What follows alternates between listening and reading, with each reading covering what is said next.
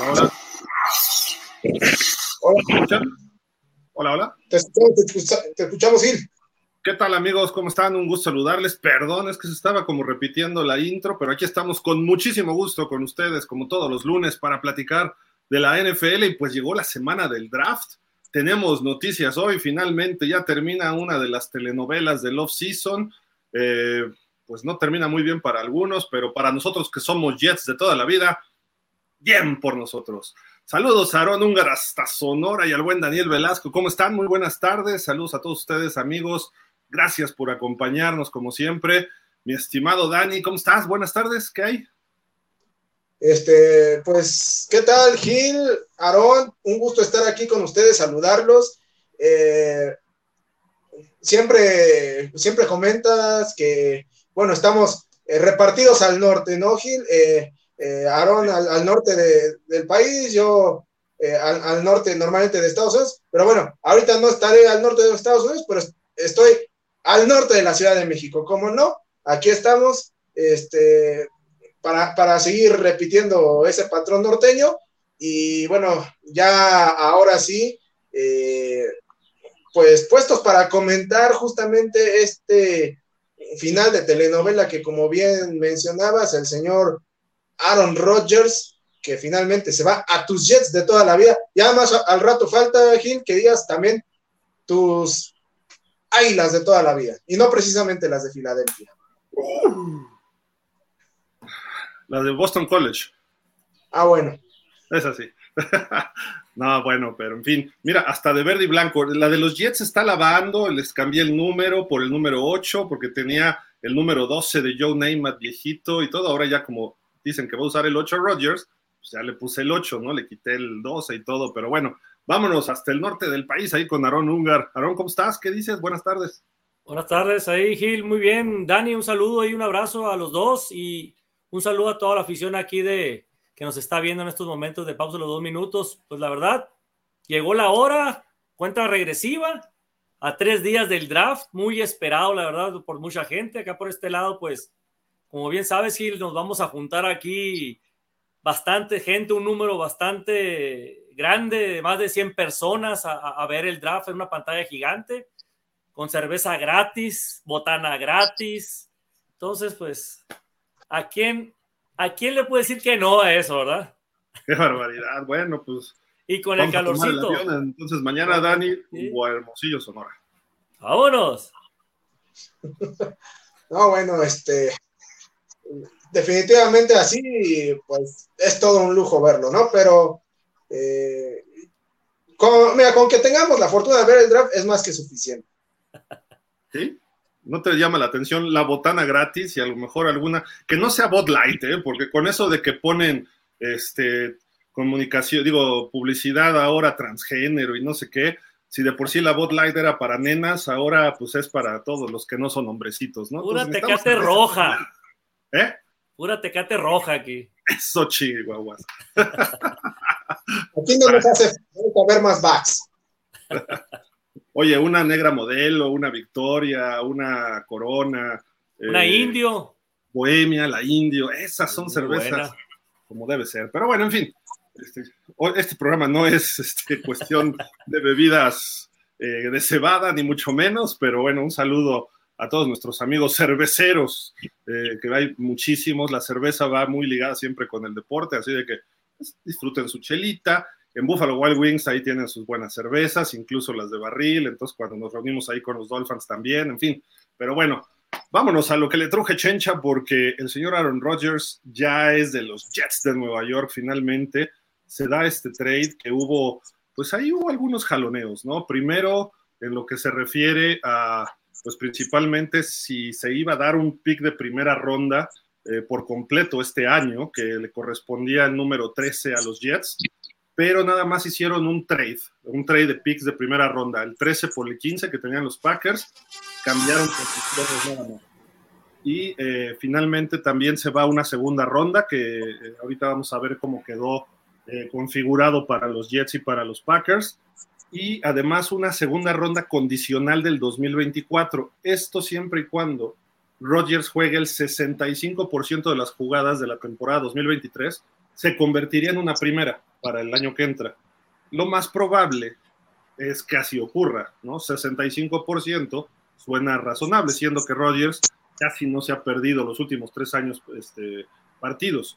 Eh, incluso cuando hace cuatro que se lesiona, regresó al final a intentar salvar la temporada y eso que era una fractura de clavícula. Entonces, vamos a ver si se puede eh, completar esto para que los Packers se lleven un primer pick del año que entra también.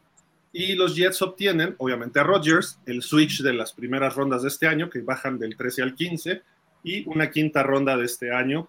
Y pues Rodgers llega a unos eh, Jets donde pues se dice que va a jugar con el 8, ¿no? Aunque Joe Neymat le, le prestó el número 12 desde que se empezó a anunciar este potencial trade.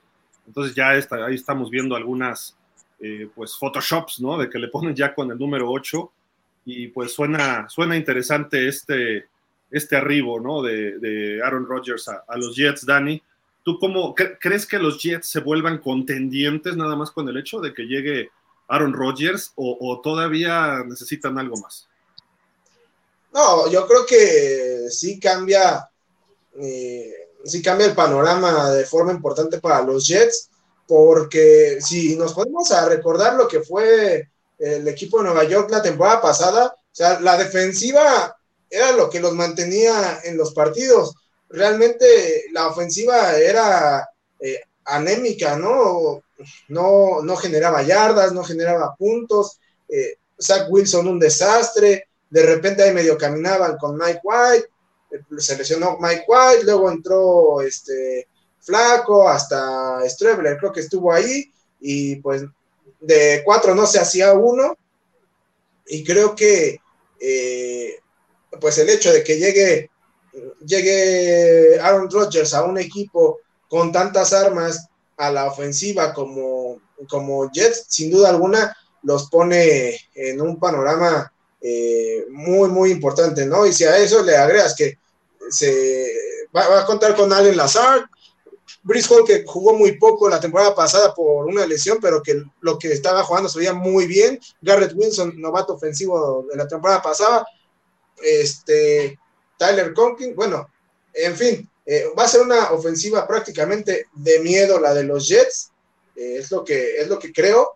Eh, la cuestión es que también está en una conferencia muy, muy complicada, ¿no? La división de por sí también es bastante, bastante complicada. Entonces, este, pues vamos a ver para qué le alcanza a los Jets, que yo creo que si se ponen las pilas, deberían estar peleando probablemente el título divisional junto con los Bills, si se ponen las pilas. O sea, estás desechando a los Dolphins. Es que, como no hay certeza con Tua, o sea, no, no, es que si se lesiona en el primer partido Tua. Tenemos a Mike White. No, bueno. ya cuando empezaste a dudar, hasta Aaron y yo nos reímos así de que no, bueno. Aaron, ¿cómo, ves esta de arribo de Rodgers allá a los Jets, no? Interesante a final de cuentas, porque es un equipo joven, que su defensiva se vio muy bien el año pasado en general. Tenían muy buena marca por ahí de media temporada y de repente empezaron lesiones en, muchos, muchas áreas y aún así tuvieron chance hasta la, parte final eh, del año, ¿no? Los juegos finales, pero no les alcanzó sin coreback. Y muchos dicen que este equipo está un coreback de ser contendiente, ya lo tienen, a tu tocayo. Sí, la verdad que sí le viene bien al equipo de los Jets que llega, que llegue Aaron Rodgers, ahí un mariscal. Pues la verdad que para mí es dentro de los, a lo mejor, pues cinco mejores de la liga, ¿no? A lo mejor no top tres, pero de los cinco primeros sí, sí entra ahí Aaron Rodgers. Eh, la verdad, como dices tú, un equipo muy joven, los Jets, pero con la experiencia que le va a aplicar eh, Aaron Rodgers, creo que sí puede eh, ser un, equipo contendiente, más que todo también por la división o donde está. O sea, está Patriotas, sí, pero también Patriotas ya no es lo que era Patriotas. Viene Bill O'Brien, que lo va a mejorar lógicamente la ofensiva, el problema que tenían. Eh, Delfines también, pues va a mejorar Delfines. Eh, la cuestión de los Bills, pues ya vemos que siempre fue eh, lo ponían como primer lugar, como, como, como que iba a ganar el Super Bowl el año pasado y no fue así, se cayó a final de cuentas el equipo. Eh, y llega un buen momento en, en, que llega Aaron Rodgers con los Jets, creo yo que, que sí está como para que lleguen a playoff, pero no como para que sean contendientes a Super Bowl, ¿no? Todavía no, falta que se adapte, no es fácil, sí, la experiencia de Rodgers y todo eso va, va a servir a que, a que funcione más rápido el equipo, pero no es tampoco tan sencillo como venir y, vas a meter un mariscal muy bueno y, a un sistema que a lo mejor no es el mismo, o, si Aaron Rodgers va a querer eh, hacer lo que él quiere, como siempre lo ha manejado con Green Bay. Entonces, vamos a ver cómo, cómo funciona con este amigo que todavía le falta tres, cuatro temporadas, a lo mejor tiene cuerda todavía Aaron Rodgers para, para poder hacer algo con este equipo, ¿no? Creo, creo, que lo del sistema, por eso se llevaron a Nathaniel Hackett, ¿no? De coordinador ofensivo, para replicar todo lo que hacía en Green Bay. Supongo que ahí va a haber un entendimiento rápido. Y, recuerdo un poco hace tres años, cuando Brady llega a los Bucaneros, no era el staff, obviamente, nada que ver, pero Bruce Arians le dijo, ponte de acuerdo con Byron Leftwich, incluso eh, era la pandemia y se pone a trabajar con él y Brady le dijo, esto es así, así, así, asado, Byron Leftwich se lo aplica, trajo a los jugadores que él quiso, entre ellos a Gronkowski, luego llegó Antonio Brown y armó el equipo. Obviamente Brady sabemos de su bagaje o su historia, su legado que tiene de ganando campeonatos. Llega Tampa y son campeones ese año, precisamente le ganan la final de conferencia a los Packers ahí en Green Bay, pero ¿tú crees que pudiera darse? Digo, aparte era la conferencia nacional que eh, ha ido perdiendo cierto talento, me, refiero en términos generales, no algunos equipos, pero pues en la nacional hay que tres, cuatro equipos, Dani, y en la americana ahorita se ve un poco más el tráfico, ¿no? De equipos que pudieran llegar al Super Bowl. Sí, ahorita eh, la americana es una conferencia bastante complicada por el talento que hay en, la gran mayoría de los corebacks, ¿no? O sea, yo creo que si hacemos un top 10 de corebacks, eh, no menos de siete están en la conferencia americana. Eh, simplemente eh, se me ocurre pensar en estos momentos, digo, no, no, necesariamente que sean en ese orden, ¿no? Pero está en la conferencia americana está Patrick Mahomes, en la conferencia americana está Aaron Rodgers, en la conferencia americana está Trevor Lawrence, está Justin Herbert, está Joe Burrow, este, está eh, está, eh, ¿A quién más ponemos ahí? Eh, Podríamos incluir a. a pensar quién más. Pues de Sean Watson. Está de Sean Watson. Eh, está. Eh, Russell Wilson. Russell, Russell Wilson. Que hay sus, hay sus cuestionamientos, ¿no? De algunos de ellos, pero creo que por ahí puede ser, ¿no? En la nacional hay 3, 4 y párale de contar. Sí, es Jalen Hurts y los demás, básicamente. Sí, de acuerdo. Entonces, pues vamos a ver cómo, cómo encaja ahí con los Jets que tienen posibilidades, ¿no? Y lo, curioso es que de repente sale el señor cuiden a sus mamás, porque Zach Wilson ya sabemos su historial en Brigham Young, y sale con estas declaraciones, ¿no? De repente, como que, pues, me gusta la actitud, obviamente, ¿no? Y es lo que espera de un jugador de NFL, ¿no? Dice, voy a hacer que este chico, eso lo dijo un poco antes de que se concretara, ¿no? Eh, viva un infierno en los entrenamientos todos los días. Y qué bueno, esto habla de competitividad, esto habla de que ojalá este chavo se ponga las pilas porque tiene mucho talento, tiene un buen brazo, en colegial se vio bastante bien en muchos momentos, porque si llega Rodgers y empieza a ser más displicente de lo que pudiera haber sido con los Packers, que yo soy el bueno y ustedes son los malos, si él llega con esa actitud, los Jets no van a ir a ningún lado, ¿no? Porque son un equipo joven que necesita, eh, pues, empezar a trabajar. Y si este chavo de repente le empieza a poner presión, por lo menos que le eche ganas, ¿no? O sea, no, difícilmente va a alcanzar el talento de Rodgers y más un chavo de tercer año. Pero qué bueno que salga con esa actitud, porque Rodgers es un proyecto a dos, tres años, o no sé si ustedes vean algo más, ¿no? Porque ahora vimos, vemos a Brady que incluso todavía hay sospechas de que pudiera regresar, eh, a los 45, 46 años que va a cumplir esta temporada, pero de alguna forma la, eh, la cuestión de Rodgers, no sabemos, se, iba a retirar este año, ¿no?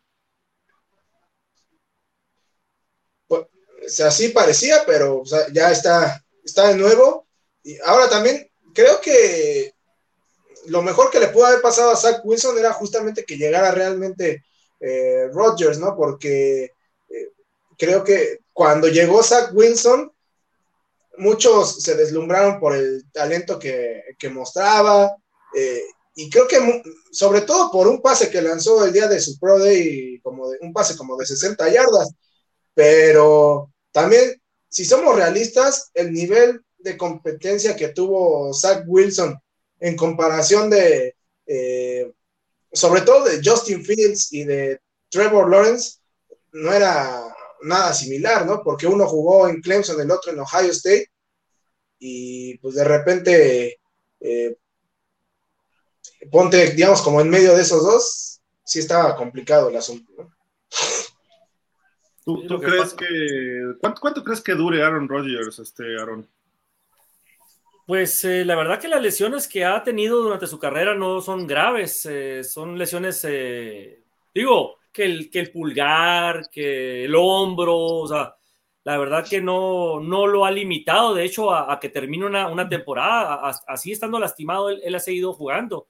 Es muy competitivo, ¿no? Será muy, muy de repente problemático, se puede decir, pero la verdad que es, es una persona muy competitiva, Aaron Rodgers. Eh, yo considero que, que, si, que si sigue por el mismo camino y si él está dispuesto a seguir jugando, yo creo que su cuerpo todavía, todavía puede soportar cinco años sin ningún problema, ¿eh?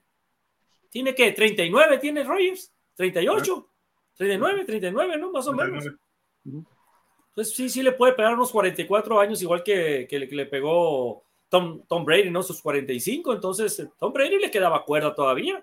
Él se retiró porque, pues, porque quiso, como dices tú, puede que vuelva y, y la verdad que trae muy buen nivel este, Tom Brady, se podría, dos, más de dos, tres equipos lo, contratarían fácil, ¿no? A como está ahorita y lo que estamos comentando en la nacional no hay, no hay mariscales. Como dice el Dani, es Hurts y los demás es la bola, ¿no? Entonces, eh, Tom Brady cabría en cualquier equipo, la verdad, ¿no? Entonces, bueno, hablando de Aaron Rodgers, es algo similar. La nacional está, eh, pues, Jimmy Garó. Ah, no, Garó por ya se fue al otro. Está Matthew Stafford, está Kyler Murray, está Gino Smith, Dak Prescott, Daniel Jones, Kirk Cousins, ¿no? no les tienen. No, me, refiero que esa es una comparativa con la americana. Se los lleva de calle la americana, ¿no?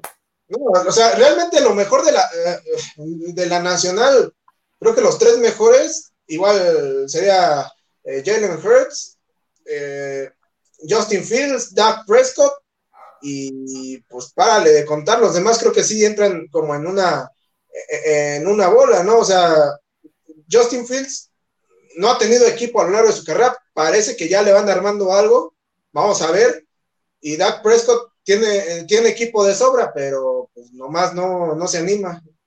Sí, bueno, no, sí es cierto, tiene, muy buen, tiene buenos números, tiene buenas estadísticas, pero tiene, toma malas decisiones. Bueno, esperemos que esta temporada que viene ya no sea el Mister Intercepciones y ya madure, ¿no? En este aspecto, pero bueno, volviendo al tema de la cuestión de Aaron Rodgers y de Zach Wilson, yo creo que le viene bien a Zach Wilson este, creo que lo aventaron muy verde a Zach Wilson con, con los Jets cuando, cuando lo reclutaron, pues se esperaba mucho de Zach Wilson, pero, pero lo, aventaste verde, ¿no? Al, al, ruedo, sin equipo, pues lógicamente no funcionó, entonces sé que es muy buen mariscal, aquí qué va a pasar, que le vas a quitar presión a Zach Wilson porque sabes bien que va a entrar Aaron Rodgers como, como titular y Aaron Rodgers pues le va, va, a ser su mentor, ¿no? En ese momento, entonces a lo mejor un año, dos años con Aaron Rodgers le va a servir a Zach Wilson para, para poder ser un mejor mariscal más, más experimentado y tomar mejores decisiones.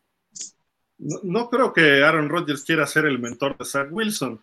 Además, creo que estamos, bueno, a lo mejor Zach Wilson tiene la misma la misma personalidad, habría que verlo, ¿no? También cómo se va desenvolviendo, si es un poco, como dicen, pagado de sí mismo, ¿no? Pero eh, pues qué bueno, porque normalmente sale de Brigham Young, que es una universidad pequeñita en Utah, ahí muy, pues típica de su religión, los mormones, ahí en Provo, Utah, me parece que está, o en, otra región, este, perdón, eh, ciudad pequeña, y de repente llega a Nueva York, ¿no? Donde la brutal, los aficionados te exigen todo. Eh, Rogers, vamos a ver cómo funciona en ese ambiente también, ¿eh? Porque Green Bay también es una población chiquita, y de ahí cualquiera puede ser el rey, y si no, pregúntenle a Brett Favre. Y Brett Favre cuando se fue a Nueva York, salió pues dando tumbos, salió siendo denunciado de acoso por mandar los famosos sextings a una reportera de los mismos Jets, de mandar partes en fotos que no debe mandar una persona a otra. Eh, entonces, siguiendo el camino de su predecesor, tanto en Green Bay, ahora se va a los Jets, igual que el señor Brett Favre, que estuvo un año y en ese año sí tuvo marca ganadora de 11-5, pero se quedó fuera de playoff porque hubo un triple empate en la división en el 2000, eh, fue el 8, entre Miami, los Pats sin Tom Brady y los Jets, y el que calificó fue Miami, los otros dos se quedaron fuera. Entonces, eh, no sé, vamos a ver cómo le va a Rodgers, ¿no? Pero eh, la prensa de Nueva York no creo que lo quiera tratar muy bien, y menos si empieza con ciertos eh, desplantes arrogantes, ¿no? Por ahí, mi estimado Aaron. Sí, la verdad que ya sabemos que el señor Rogers le gusta, pues, acaparar las pantallas y sobre todo con esas cosas que saca, que se va y se encierra para sus retiros espirituales y pues todas esas cosas son cosas que nomás es para llamar la atención, ¿no? Este, esta telenovela llegó a su fin por, por fin. Mucha gente pensaba que a lo mejor no se iba a dar con los Jets siempre, a pesar de, de que había mucho acercamiento, pero pues muchos ya confiaban en que ya acercándose el draft iban a hacer los ajustes, ¿no? Que es lo que vamos a platicar, yo creo, Gil, de, de lo que se, de lo que se intercambiaron, ¿no? ¿Cuál fue el acuerdo entre, entre Aaron Rodgers y, perdón, los Jets y, los Green Bay Packers, ¿no? Sí, de acuerdo. ¿Tú, ¿Tú, ves que tenga éxito más allá del fútbol en Nueva York, este Aaron Rodgers, Daniel? Creo que tiene la personalidad como para ser un éxito en Nueva York, pero al mismo tiempo es tan grande su ego que puede ser un arma de doble filo capaz que dura un año y la próxima temporada lo vemos eh, lanzando eh, una intercepción en tiempo extra con los Vikings en la final de conferencia. Este, y ya ahí sí la novela es exactamente igual. Es lo mismo, dirían por ahí. Pues ahí está, ahí está esta situación de Rodgers. Eh, y ahora vámonos del otro equipo, porque ya le llega su tiempo a este muchacho eh, Jordan Love que pues llegó en el 2020 en aquella generación de Burrow, Herbert, Tua y, este, eh, Jalen Hurts, perdón. Entonces, él fue también primera ronda. El único que no fue primera ronda fue Hurts y junto con Burrow son los únicos que han llegado al Super Bowl. Jordan Love ha jugado tres partidos a lo mucho y cubriendo ahí cuando Rodgers ha estado lesionado. Uno le fue mal el, primer año, que fue hace dos, eh, perdón, el primer año de, la lesión de Rodgers fue contra Kansas. El año pasado jugó contra Filadelfia y no lo hizo mal, por ahí tuvo acciones muy esporádicas, eh, pero no lo hemos visto, no sabemos qué va a pasar con él, ¿no? Simple y sencillamente, eh, pues invirtieron una ronda de primera selección los Packers en él, incluso hicieron trade con Miami en ese momento para que nadie se los fuera a ganar eh, y dejaron ir a Jalen Hurts. Entonces, pues hay mucha especulación, ¿no? De qué va a pasar en los Packers, Dani, con este hombre. ¿Podrá manejar ese equipo? Porque decían que ni siquiera el sistema ofensivo de Hackett en su momento y ahora que se queda la Fleur, lo manejaban realmente ellos. La Fleur lo puso Rodgers después de que corrió a McCarthy. Entonces él dijo, sí, acepto que venga este cuate de coach, porque iba a ser el títere de Rodgers. Pero ahora la Fleur Vamos a ver si él puede ser realmente el head coach de un muchacho joven como Jordan Love y si Jordan Love puede desarrollarse, ¿no? Pues sí, va a ser un desafío doble para los Packers, pero si, si lo logran, eh, creo que podemos estar ante la construcción de un equipo muy interesante, porque al final de cuentas es sería un equipo también bastante joven. Eh, en el caso de Jordan Love, eh, Christian Watson, eh, eh, ¿quién, traen de corredor? A AJ Dillon, o sea, y Aaron Jones. Bueno, Aaron Jones es el veterano, ¿no? Pero, eh, pero en términos generales, sí estaríamos hablando de que pudiera ser también la construcción de, de la nueva camada de los, de los Packers. Eh, pero hay que ver, ¿no? Cómo funciona, porque también eh, cuando, cuando Rodgers dejó, bueno, tomó el mando y que se había retirado a Faber, el equipo según yo, el equipo todavía lo tenía Holmgren, ¿no? O, ya lo tenía McCarthy. Era, creo que en ese momento fue, estaba este otro coach, Mike Sherman, que fue entre, entre Holmgren y McCarthy. Mm. Pero después ya lo tomó McCarthy, creo que muy en los primeros años de Rodgers. Ok. Bueno, a ver, a ver cómo funciona. Y mi estimado Aaron, aquí está la situación, ahora ya cambió para los Packers rumbo al draft. Eh, pues aumentan un pick, uno de segunda ronda. De la primera avanzan dos posiciones que en la posición 15 o 13 no hay mucha variación de qué talento puedes tomar, ¿no? Pero a final de cuentas ellos con la 13 pueden ir por un mejor jugador eh, y tienen dos de segunda ronda, que es donde aumenta una precisamente tienen una tercera, una cuarta, una quinta, una sexta y cuatro séptimas. Se pueden mover todavía para llevar más talento. La pregunta es, ¿podrán llevar algún coreback quizá de segunda o tercera ronda para complementar a Jordan Love? Eh, son 11 picks en total. El equipo de por sí está joven, su defensiva, la nueva versión de los Bulldogs en Green Bay, que hasta usan el mismo logo porque han reclutado tres jugadores de Georgia en los últimos dos años en primera ronda. Eh, pues vamos a ver todavía cómo sigue trabajando Green Bay. Creo que ha hecho un buen trabajo la, eh, la gerencia, a pesar de las críticas sobre Brian Gutenkunst. Eh, creo que de alguna forma se ha hecho un buen equipo, ¿no? ¿Y qué necesitan a la cerrada? Quizá otro receptor que también pudieran encontrarlo en esa posición. Otro back defensivo que complemente ahí un poquito y sobre todo en la posición de safety. Así que creo que se pueden armar bien este draft y no necesariamente este año van a ser contendientes, ¿no? Quizá tarde un poquito, pero desde este año pueden ser competitivos, ¿no? Pues eh, volviendo a la cuestión de Jordan Love, eh, ya ves que eh, los Green Bay Packers vienen con la tendencia desde Aaron Rodgers, perdón, del general de Brett Favre, este, poner a Aaron Rodgers en, la banca y que le aprenda a, Brett Favre. Así pasó ahora con Jordan Love.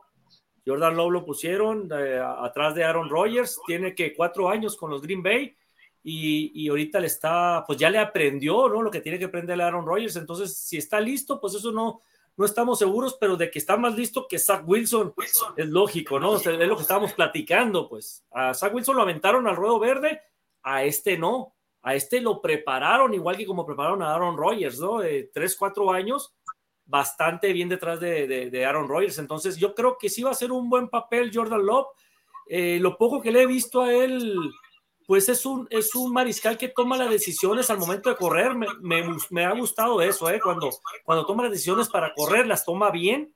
Como que tiene buena lectura el muchacho. Entonces, creo yo que Green Bay pues tomó la mejor decisión, la verdad, y sí creo que vaya a reclutar un mariscal, a lo mejor en la tercera ronda, cuarta ronda, por ahí, un suplente ahí que está detrás de, Jordan Love, porque es lo que va, van a necesitar los, Green Bay, ¿no? De inicio sí, de inicio hay que darle las armas y la, y la confianza a, pues a la persona esta que, que va a comandar los controles ahora que es eh, Jordan Love. Entonces, creo yo que no recuerdo bien cómo está su, su línea ofensiva pero ahí aparece que la necesidad es esa ala, la cerrada, que es eh, receptor y que es un back defensivo. Entonces, pues quiero pensar que si eso están hablando es porque la línea ofensiva está bien, bien formada, ¿no? Para que cuide a, Jordan Love. Entonces, yo sí me iría más por una ala cerrada que por un receptor, ¿no? En este momento, ¿no? Pero si la mejor opción en ese momento, pues es el receptor, pues lógicamente hay que irse por la mejor opción que hay en ese, en ese lugar. Y, como dices, le tocó buena, buena, buen draft esta vez. O sea, cambió dos posiciones, pero se brincó a, los Patriotas. Se brincó a los Patriotas que están en el 14. Entonces, a los Patriotas a lo mejor iban por un, por un eh, wide receiver, por un receptor. Entonces, a lo mejor ese cambio puede, puede que sí le mejore a, a, este, a, los, a los Green Bay Packers y agarrar dos selecciones de segunda ronda, o sea, el 42 y 45, o sea, luego, luego casi pegados los dos. Juela, va a ser un lujo para ellos, ¿no? Sí, de acuerdo. Creo que pueden eh, rearmarse un poquito, ¿no? Y con talento joven y en buenas condiciones. Eh, para los Jets, Dani, pues nada más pierden una segunda ronda. Se pensaba que podían perder la primera, que era lo que estaba en disputa, pero no, no fue así. Eh, perdieron ese pick 42, tenían el 42 y 43. ¿Qué necesitan ellos? Pues ahora proteger a Rodgers, línea ofensiva para bloquear, tenía, bloquearlo, protegerlo y que abran huecos para que si funciona un buen juego terrestre con Brice Hall y tienen otro corredor por ahí, no recuerdo ahorita cómo se llama, eh, puede, puede ser que este equipo empiece a ser todavía mucho más eficiente a la ofensiva. Eh, una segunda, una cuarta y dos quintas. No tienen muchas, solo cinco picks. De seis bajaron a cinco. La defensiva está bien, pero no les caería mal tampoco alguien en la línea. Un safety. El año pasado quedaron 7-10, se quedaron en el último lugar de la división, debajo de Buffalo, Miami y los Pats. Pero hubo esa sensación precisamente de que estaban a un coreback de distancia, ¿no? Le ganaron a los Bills un partido, creo que barrieron a los Pats, no recuerdo. Le ganaron uno a Miami y el último por poco y lo sacan en Miami sin coreback también ellos entonces, creo que hay, hay posibilidades para ellos, ¿no? Con Rodgers y con este draft, aunque está cortito, no perdieron ese pick 15, que es muy buena posición, ¿eh? Se puede llevar un buen talento. Sin duda, sin duda alguna, va a ser un, eh, un draft interesante el de los Jets. Eh, de hecho, pues justamente ese, ese pick que ahorita perdieron, que no estaba que es uno de los que habían adquirido por el pick que habían hecho, me parece, de del Ayamor que lo mandaron a los, a los Browns, este, justamente contemplando el escenario de que muy probablemente lo iban a perder con, con Aaron Rodgers. Le, le llaman a, a, Dani ahí de, de Green Bay, de Green Bay. A ver, vas a hablar de los Packers y de los Jets. Diciendo, pues interesante, interesante ¿no? lo que va a ocurrir. A ver, vamos a escuchar. ¿Sí? Se oye ahí. ¿Eh? Tu voz se oye mal, ahorita se veía cortada. Ah, se veía cortado. Ahí se escucha mejor. O oh, hay una interferencia. Ah, caray. Ahí, ahí está. Ahí sí, ok. Ahí sí. Está, sí, sí, señor Woody Johnson, sí. No, vamos a hablar bien de, nuestros Jets de toda la vida, dice Dani. pero bueno, las preguntas que es, difícil, obviamente, pronosticar, pero, este, Aaron, ¿los Jets llegan a playoff? Mm, a ver, como están los Pats, y los Miami, y los Bills, Híjole, sí, yo creo que, pues sí, sí puede, sí, yo, yo creo que sí puede brincar ahí, no como primer lugar, pero como comodín sí puede pasar. Y... dejarían afuera a Miami y, a Patriotas. Bueno, gracias, gracias por participar hoy, ¿no? Dani, ¿llegan a playoff los Jets? Yo creo que sí, yo creo que sí. Eh, sobre todo tomando en cuenta que eh, pues hay que recordar que el calendario de los equipos eh, de la siguiente temporada se arma en relación también a cómo quedaron ellos ubicados dentro de su división. Y hay que recordar que los Jets terminaron, fue, fue, no, fue último o fue tercero, último, últimos de su división. Este, entonces, eh, mm, tomando en cuenta eso y que ahora el coreback va a ser, este, eh, ¿cómo se llama? Aaron Rodgers, eh, va a ser un, un punto de quiebra importante favorable a los Jets para que esos partidos que jueguen contra los equipos que el año pasado terminaron cuartos puedan hacer la diferencia y bueno, yo sí veo, por ejemplo, que por lo menos le ganen un partido a cada uno de sus, a sus rivales de división. Creo que le van a ganar los dos a los Pats y creo que, y creo que le van a ganar uno tanto a, a Dolphins como a Bills, creo. Wow. Eh, eso los pondría como potencialmente eh, pelear el campeonato divisional, ¿no? Para los Bills. Yo, yo creo que sí puede ser. Si Rodgers sale en su momento, no estoy pidiendo que sea MVP de la temporada, pero sí eh, un Rodgers consistente, sin que tenga. el año pasado jugó mal, entre comillas, porque traía fracturado el pulgar. Varios pases que estaban descubiertos, no recuerdo qué partido precisamente, creo que contra los Jets tenía a Christian Watson cruzando totalmente desmarcado en una jugada clave y el pase lo mandó atrás.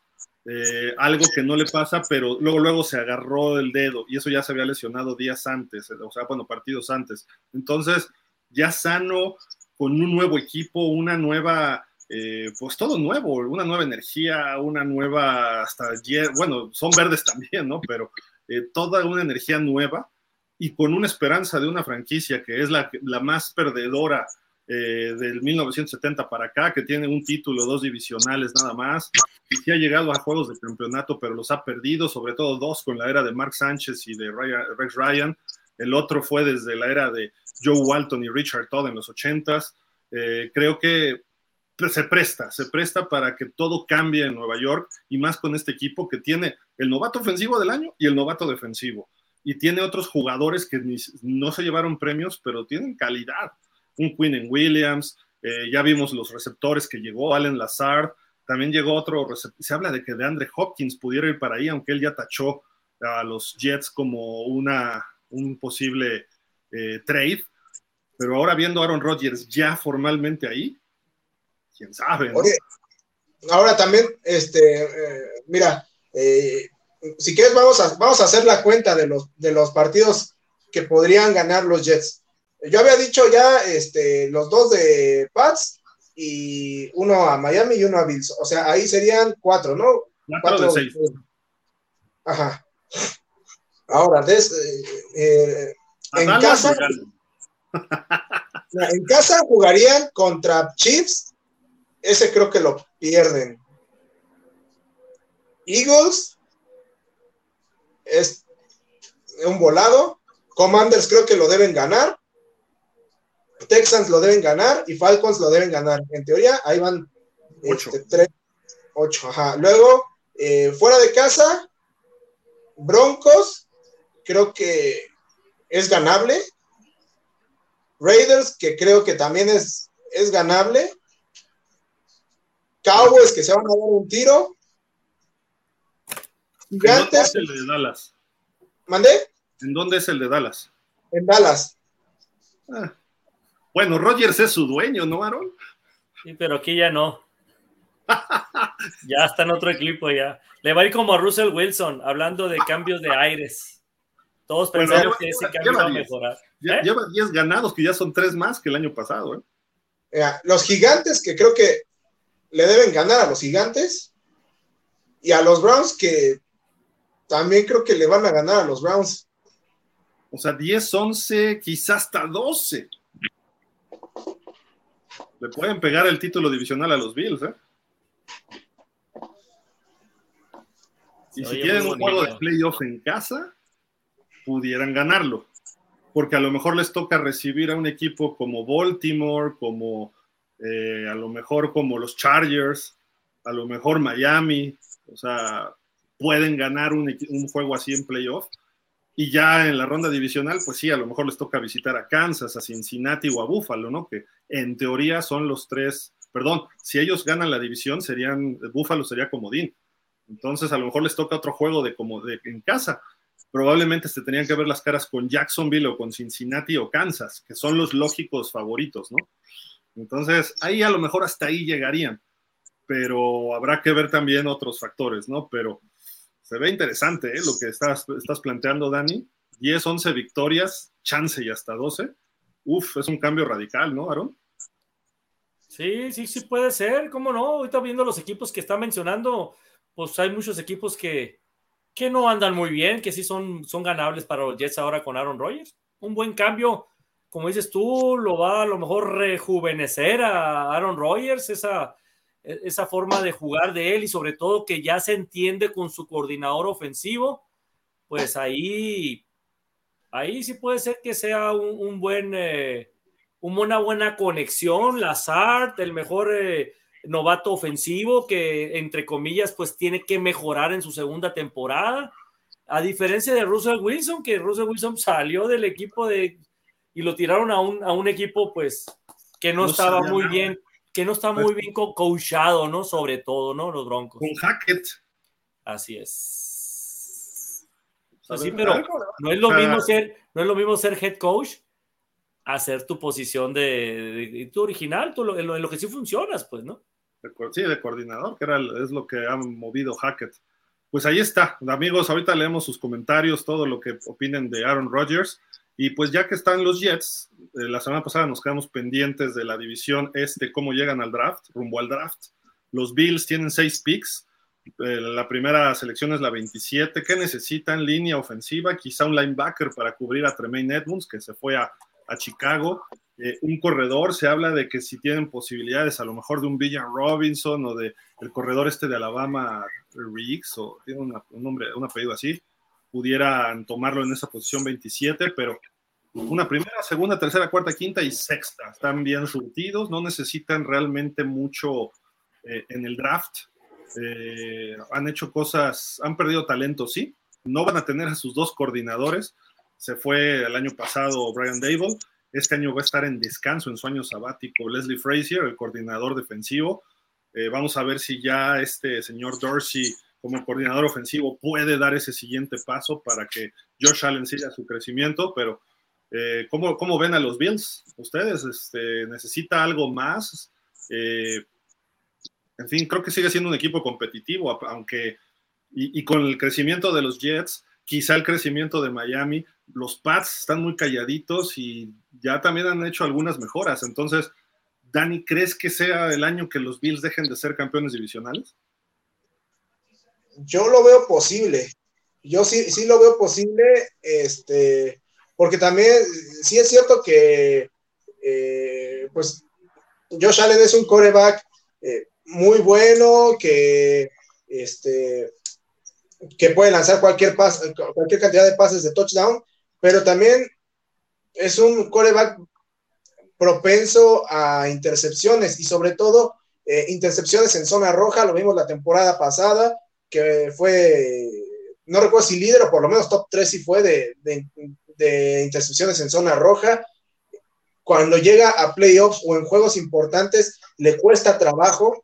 Entonces, eh, yo me dudaría que ese tipo de factores fueran los que aminoraran eh, las, las probabilidades de que los Bills pudieran ser campeones.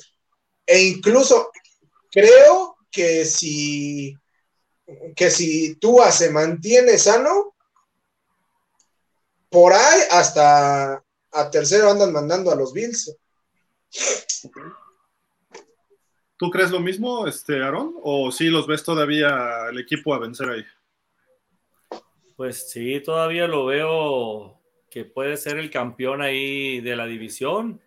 La verdad que el año pasado como dije hace, hace un momento, lo tenían contemplado como para campeón de la, del, pues, del Super Bowl, ¿no? Este, lamentablemente lesiones también importantes en el equipo, pues también eh, pagaron factura ahí como para que no, no pudiera llegar más lejos eh, los Bills, pero, pero sí, sí creo que, que, puede todavía, así como van a mejorar eh, los Pats y van a mejorar los Dolphins y, y también los Jets, los Bills pues también tienen sus, sus picks, y tienen, sus, tienen su forma de cómo también mejorar, ¿no? Las, las, deficiencias que tuvieron el año pasado. Entonces, creo yo que todavía sigue siendo el equipo, pues, eh, pues que va a ganar la división, ¿no? Entonces, eh, vamos a ver qué pasa, pero sí, sí creo yo que los Bills siguen siendo el equipo más fuerte todavía en esa división. Pues vámonos con los Dolphins. Tú, tú platica, Dani, para que haya alguien objetivo en este caso. Mira, los Dolphins van a tener solamente cuatro selecciones en el draft. Entre sus principales necesidades están la línea ofensiva, ala cerrada y coreback. Van a tener en la segunda la selección 51, en la tercera la 84 y después hasta la sexta, la 197, y en séptima la 238. Eh, híjole, eh, creo que si por ahí en segunda ronda, que lo veo complicado, eh, cae hasta la 51 Hendon Hooker de Tennessee, este, este coreback que también se hablan buenas cosas, no debería dudar, creo yo, Miami en, en ir por él. Este, pero bueno, eh, si no fuera así, que seguramente será lo más probable, creo que lo ideal para Miami sería buscar en su segunda selección a una ala cerrada, porque creo que justamente en esa posición puede encontrarse a un Darnell Washington, puede encontrarse a Dalton Kincaid, este, puede, puede encontrarse un muy buena ala cerrada y creo que eh, debería ser la prioridad para Miami eh, buscar esa, esa posición en, su segunda ronda sobre todo. Y después buscar jugadores de, rotación, que puedan ser titulares de rotación. Sí, dejaron ir al señor Mike Gesicki, todavía me duele eso, pero y, fue a los Patriotas, que es lo peor, porque es un rival divisional, entonces ahí, ahí pega doble, digamos, ¿no? Entonces se va un muy buena la cerrada en cuanto a recepciones, pero muy criticado de que no bloqueaba, ¿no? Entonces, si llega una ala cerrada, Aaron, para el esquema que quiere Mike McDaniel, quiere a un George Kittle, como salió de San Francisco, y esos no se dan en los árboles, ¿no? Así de que, ah, aquí hay uno, ¿no? No, y mucho menos en, el, en, el, en la posición 51, ¿no? Que, que, es la que les corresponde a ellos. No tienen ninguna primera selección. Entonces, eh, agarrar una ala cerrada, pues, aunque hay una buena generación de alas cerradas ahora en esta, en esta, en este draft, puede ser que sí le caiga uno, uno decente ahí en el 51, que es lo que ocupan, pero yo creo que, que también estoy de acuerdo aquí con, con Dani, yo creo que deben ir eh, por alguien eh, detrás de Tua, porque yo creo, aunque se oiga o se escuche, perdón, raro, pero yo creo que la debilidad que tiene Miami es precisamente en la posición de mariscal. Esa es la debilidad que yo veo en Miami porque tú en cualquier momento le puede pasar otra vez lo mismo. Es de cristal ahorita tú, entonces a lo mejor hasta el mismo miedo que tiene o aunque esté para jugar, lo pueden volver a lesionar y esa va a ser la, la misión realmente de las defensivas. Se oye cruel, pero eso va a ser realmente. Se van a ir sobre de él y se lo van a querer acabar al pobre muchacho. Entonces creo que la debilidad ahí va a ser Túa siendo buen mariscal, pero su debilidad es que se tiende a lesionar y las lesiones son, no es de que un dedo, no, es conmoción, entonces ahí está lo más grave, entonces tienen que tener a un, a un buen respaldo detrás de él, entonces creo yo que, que un Hooker o, o hasta un Max Dugan podría ser eh, un, un, buen mariscal suplente detrás de él, o sea, quién sabe, y, y peguen un brinco muy bueno esos, esos novatos, ¿no? O, el de Georgia, el veterano este Stetson, bueno, veterano porque tiene 25, 26 años, que pudiera ser, ¿no? Stetson, ¿qué es? ¿Garrett? Stetson Bennett. Bennett, Bennett.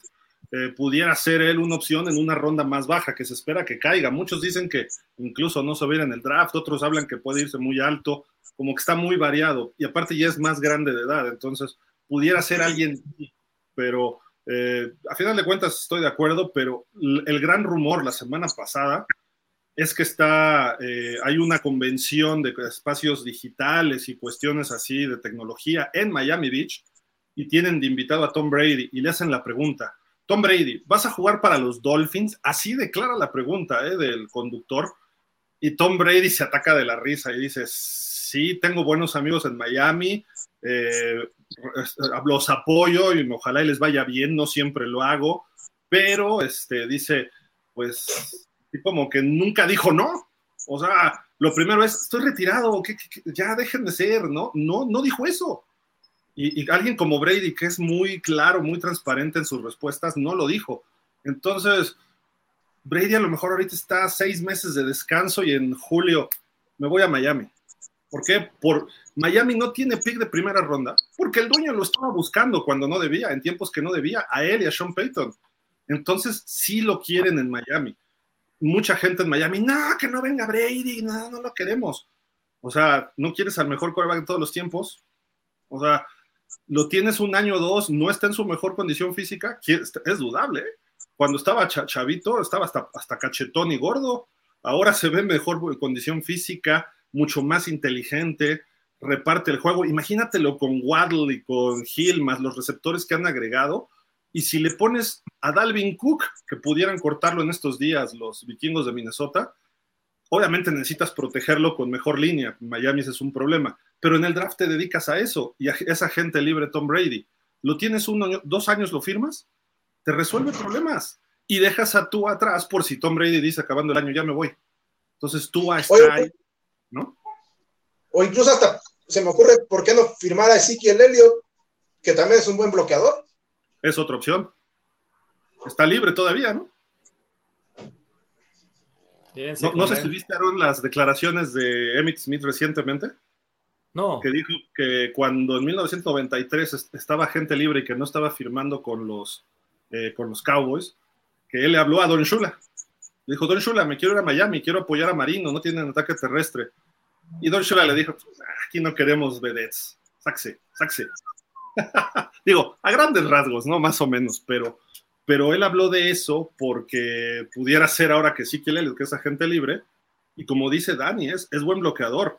Eh, Miami también se ha hablado de que no tiene juego terrestre, pero no sé si sea por falta de talento de corredores o por línea ofensiva mala, ¿no? Pues, híjole, yo creo que sí les falta corredores ahí buenos ahí a Miami, ¿eh? Este, creo que tienen dos o tres corredores ahí, pero ni uno, ni uno destacable. ¿eh? Mostert y Wilson. y tiene dos, Gaskin y Ahmed, que pues, no. No, no tiene, tiene. Probablemente le falte un, un, corredor, eh, y a lo mejor sí puede ser Siki Elliott, ¿eh? Digo, todavía tiene gas y todavía sigue siendo para mí el mejor corredor bloqueador, ¿no? Como bloqueador, para mí es excelente Ezequiel Elliott protegiendo, que es lo que ocupa a Miami, ¿no? A, que, protejan a Tua. Entonces, pues podría ser una opción y les va a salir barato, ¿eh? Porque ahorita como está la cosa, Elliott no se puede poner los moños.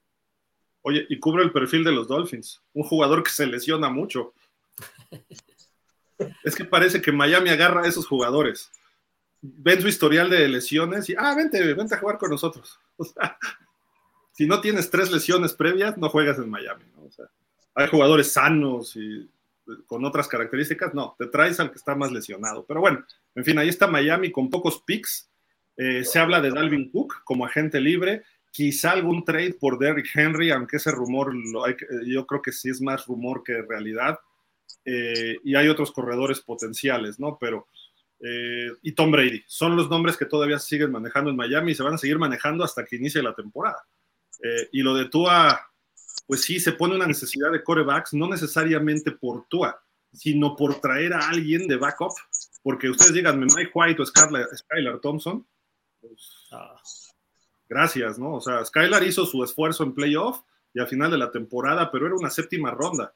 Eh, van a decir, lo mismo era Brock Purdy, sí, y creo que Skylar tenga más talentos que Purdy, pero a final de cuentas le falta algo, le falta un roce distinto y Purdy lo ha tenido. Entonces, vamos a ver qué, pasa con los Dolphins. No se pierdan mañana, por cierto, a las 8 de la noche el show de los Dolphins, ya todo rumbo al draft, que es el próximo jueves. Y el jueves vamos a transmitir en vivo, acuérdense también, lo hacemos cada año desde hace varios años, ya se, ha vuelto este, costumbre y nos han copiado nosotros desde hace varios años y obviamente todo el mundo quiere hacerlo ahora, transmitiendo en vivo con todo el equipo de pausa de los dos minutos. Aarón nos va, se va a conectar desde donde estén los Cowboys Nation Sonora para platicar, sobre todo después de ese pick de los Cowboys y a lo mejor entrevistar allá a la gente que esté, pues estemos todavía en buenas condiciones para hablar. y, este, y estaremos pues analizando cada pick, pick por pick, eh, de lo que va ocurriendo el próximo jueves a partir de las 5, ¿verdad, Dani? ¿Es el, draft? Creo que sí es a partir de las 5. Porque no cambiamos de horario esta vez, ¿no? Entonces, creo que de 5 a 9 más o menos estaremos. No se lo pierda. Y a lo mejor el viernes en la noche tendremos, acabando la segunda y tercera ronda, un resumen. Y a lo mejor el sábado también un resumen. Y si no, el próximo lunes tendremos ya el balance general de todo lo que vimos en el, en el draft de jueves, eh, jueves, viernes y sábado que pues bueno, también si quieren entrar a la página de pausa de los dos minutos.com, ahí tenemos una sección donde dice NFL, busquen NFL Draft y estamos ahorita cargando muchas cuestiones históricas del draft, ¿no? Todos los picks de primera ronda de cada equipo, de la NFL, el primer pick global, segundo pick global.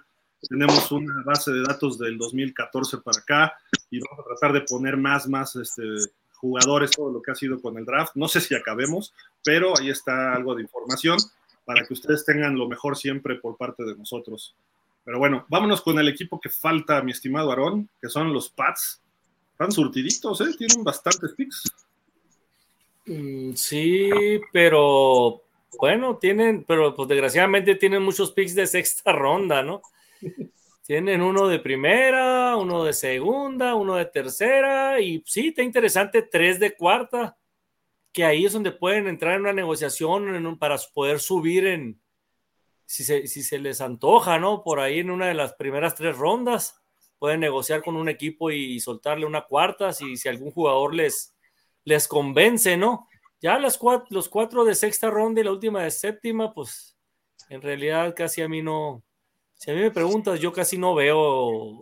Es raro que yo vea el del sábado, eh, el, draft del sábado. Yo veo el, del jueves y viernes, que son los más interesantes para mí. Ya los otros nomás los, los leo, ¿no? no pero no lo veo. Eh, pues, pues aquí, aquí para las necesidades de los Patriotas, aparece que es un, un esquinero, alguien de línea ofensiva y un receptor abierto. Entonces, ¿por qué? Porque se les fueron, ¿no? Se les fueron, se les fueron como uno o dos receptores, ¿no? De los que tenían ellos ahí. Sí, creo que Agolor, ¿no? Se fue otro equipo. Nelson Agolor se fue a, mm, a, los, a los de estos, a los Ravens, creo. se fue con, sí, creo que se fue con los Ravens y de este y hay otro también ahí, también medio importante ahí también que se les fue. ¿no? Myers, que se fue a los Raiders. ¿Quién? Jacoby Myers. Ah, Jacoby Myers. ese, regala partidos, ese para qué lo quieres. Ah, no, pero sí, sí, era, era, era, pues era de los mejorcitos receptores que tenía New England, la verdad. Pero bueno, de este. De Las Vegas, ¿no? sí, a los nuevos patriotas. Pues aquí, aquí yo, yo creo, creo y se escucha mucho que aunque las necesidades que están ahí no aparezca un corredor, se escucha que Villan Robinson lo puede agarrar Patriotas ¿eh? en el 14 si le cae ahí, que es muy factible que sí caiga. Villan Robinson, ¿no? el de los cuernos largos de Texas. Entonces, eh, pues no sé por qué no lo ponen como una prioridad también el corredor, si también lo ocupan un corredor eh, Patriotas. Entonces, yo lo pondría como una necesidad. Y si te cae ese, el mejor corredor de, de este draft, pues yo creo que no la va a pensar Bill Belichick, ¿no? Oye, pero ahí tienes a, Ramón Stevenson, tienes a, este James Robinson, tienes este. ¿Robinson se fue a los Pats? Ajá. Yo creo que no es tan urgente. Yo creo que sí. Eh, la, más urgente es receptor, ¿no? Aunque sabemos que esa posición es como de permanencia voluntaria en las necesidades de los Pats, porque eh, Bill Belichick nomás no le pega a uno. Eh, entonces, eh, digo, a lo mejor se va a oír Gandaya, pero por ahí, este, si tiene disponible, no sé, a, eh, Quentin Johnston en, el 17 o en el, en el 16, capaz que agarra este, un receptor que estaba calificado como de tercera o cuarta ronda, tipo Cold Strange el año pasado o, cuando agarró a Nakil Harry, ¿no? En la primera ronda, el receptor que ahora creo que juega para Chicago, no sé en dónde anda Nakil Harry ahora, pero. Digo, Belichick como gerente no le ha ido muy bien últimamente, ¿eh?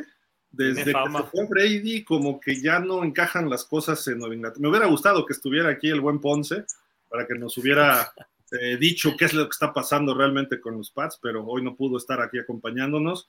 Pero bueno, a final de cuentas, ahí están los Pats, tienen muchos picks y eh, hasta por cuestión matemática, si tienes tantos, alguno le pegas, por muy malo que seas, ¿no? Entonces, este, aguas, ¿no? Y, están bien coachados, eso es lo que tienen los Pats, ¿no? Eh, precisamente Matt Patricia, que lo cortaron los, los, este, los Pats, ahora se va de asistente eh, defensivo, me parece, a, de coordinador defensivo, a Philly, ¿eh? Como debe de ser. Cuidado, ¿eh? Matt Patricia de coordinador defensivo sí funcionó No sé por qué de dónde le entró la locura de ponerlo como ofensivo. Pues yo creo porque el hijo lo tenía ahí. Ofensivo cuando jugaba. Cuando jugaba él era liniero ofensivo. Sí, pero, pero te funcionó en la defensa muy bien, Matt Patricia. Entonces, ¿qué andas haciendo poniéndolo? Bueno, a final de cuentas, hicieron correcto, hicieron una buena selección. No me gusta a mí porque es, es enemigo de, los, de la división de nosotros, de los Cowboys, pero la verdad que hicieron buena contratación con Matt Patricia, dejarlo de, coordinador defensivo, ¿eh? ahí en las Águilas. Me, gustó el cambio. Ajá, perdón, Dani. No, no, no, me, me, gustó el cambio que hicieron, este, esta contratación que hicieron. Digo, me gustó por el equipo, pero no me gustó porque pues es mi, es enemigo de nosotros, ¿no? De los Cowboys. Eh, oponente, rival, enemigo en la guerra, nada más. No, no seas así. enemigo de los Jets. sí. Eso sí hay que destrozarlos, pero bueno, en fin. Eh, ahí está la división este de la americana. Y bueno, ¿qué es lo que viene para el draft? Ahorita vamos a ver otros, otras divisiones rápido, nos vamos a ir rápido porque obviamente el programa ya está avanzando. Pero aquí están los cuatro corebacks que se espera salgan en la primera ronda. CJ Stroud, Bryce Young, Anthony Richardson y Will Levis. Eh, por ahí pudiera haber algún otro, Dani, que se colara entre los de la primera ronda o alguno de estos que pudiera caerse. Pues mira, yo creo que si se llega a colar algún otro, ese, ese otro sería Hendon Hooker, el de Tennessee. Eh, porque también he visto varios mock drafts que lo han estado poniendo por ahí por, de la selección eh, entre 20 y 30 con diversos equipos. Eh, y quizá pienso que si hay uno que se pueda caer, Tal vez Will Levis.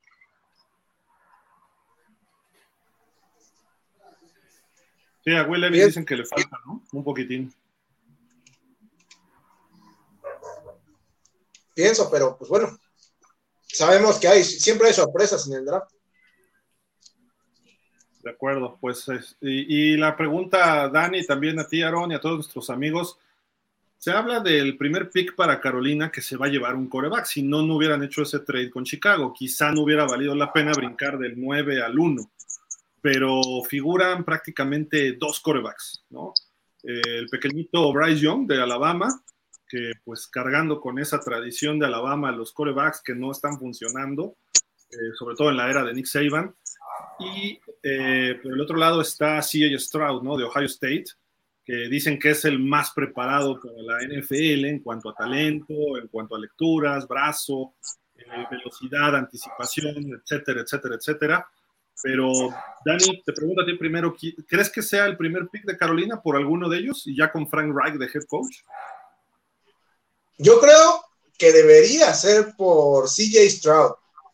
Como tú dices, es el coreback eh, más pulido, tiene un muy buen brazo, tiene estatura, tiene fuerza, agilidad.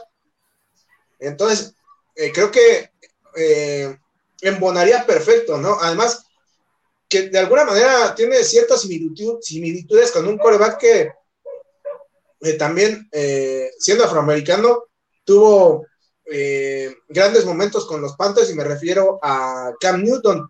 Entonces, quizás sería, pudiera ser ver una especie de Cam Newton 2.0, ¿no?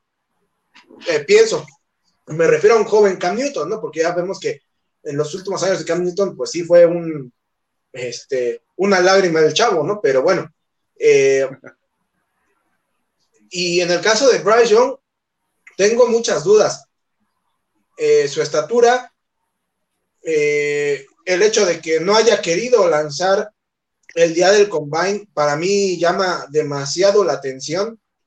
Se esperó a lanzar en su Pro Day eh, y, e insisto, siendo que no estaba lesionado, para mí ese tipo de cuestiones habla muy mal de un prospecto de, de coreback que puede ser de primera ronda, ¿no? Entonces, todavía si no hubiera corrido los, las 40 yardas o, o participado en los, en los en las pruebas en algunas de las pruebas de agilidad, te diría todavía, bueno, va, porque pues no es quizá eh, tu mayor parámetro o el, parámetro más importante. Pero el hecho de que no haya lanzado para mí sí habla muy, muy mal. Yo creo que, que por ahí puede ser que, que sea CJ Stroud e incluso hay rumores de que si los Panthers se llevan a Bryce Young, los Texans dejarían pasar a, a CJ Stroud y buscarían incluso tal vez hasta eh, negociar el pick. Tú si fueras Carolina, ¿a quién te llevas? ¿A Stroud? A, mí me preguntas, sí. Sí, sí a, Dani y a ti, a, todos. Sí, yo creo que si es el mejor preparado ahorita en estos momentos, yo creo que sería la mejor opción porque Panteras ahorita ya está en momentos en que ya, ya no puedes estar eh, queriendo preparar al mariscal. Si este muchacho está listo, pues yo creo que sería la mejor opción, ¿no? Sí, de Stroud, ¿no? Más que Bryce Young, ¿no?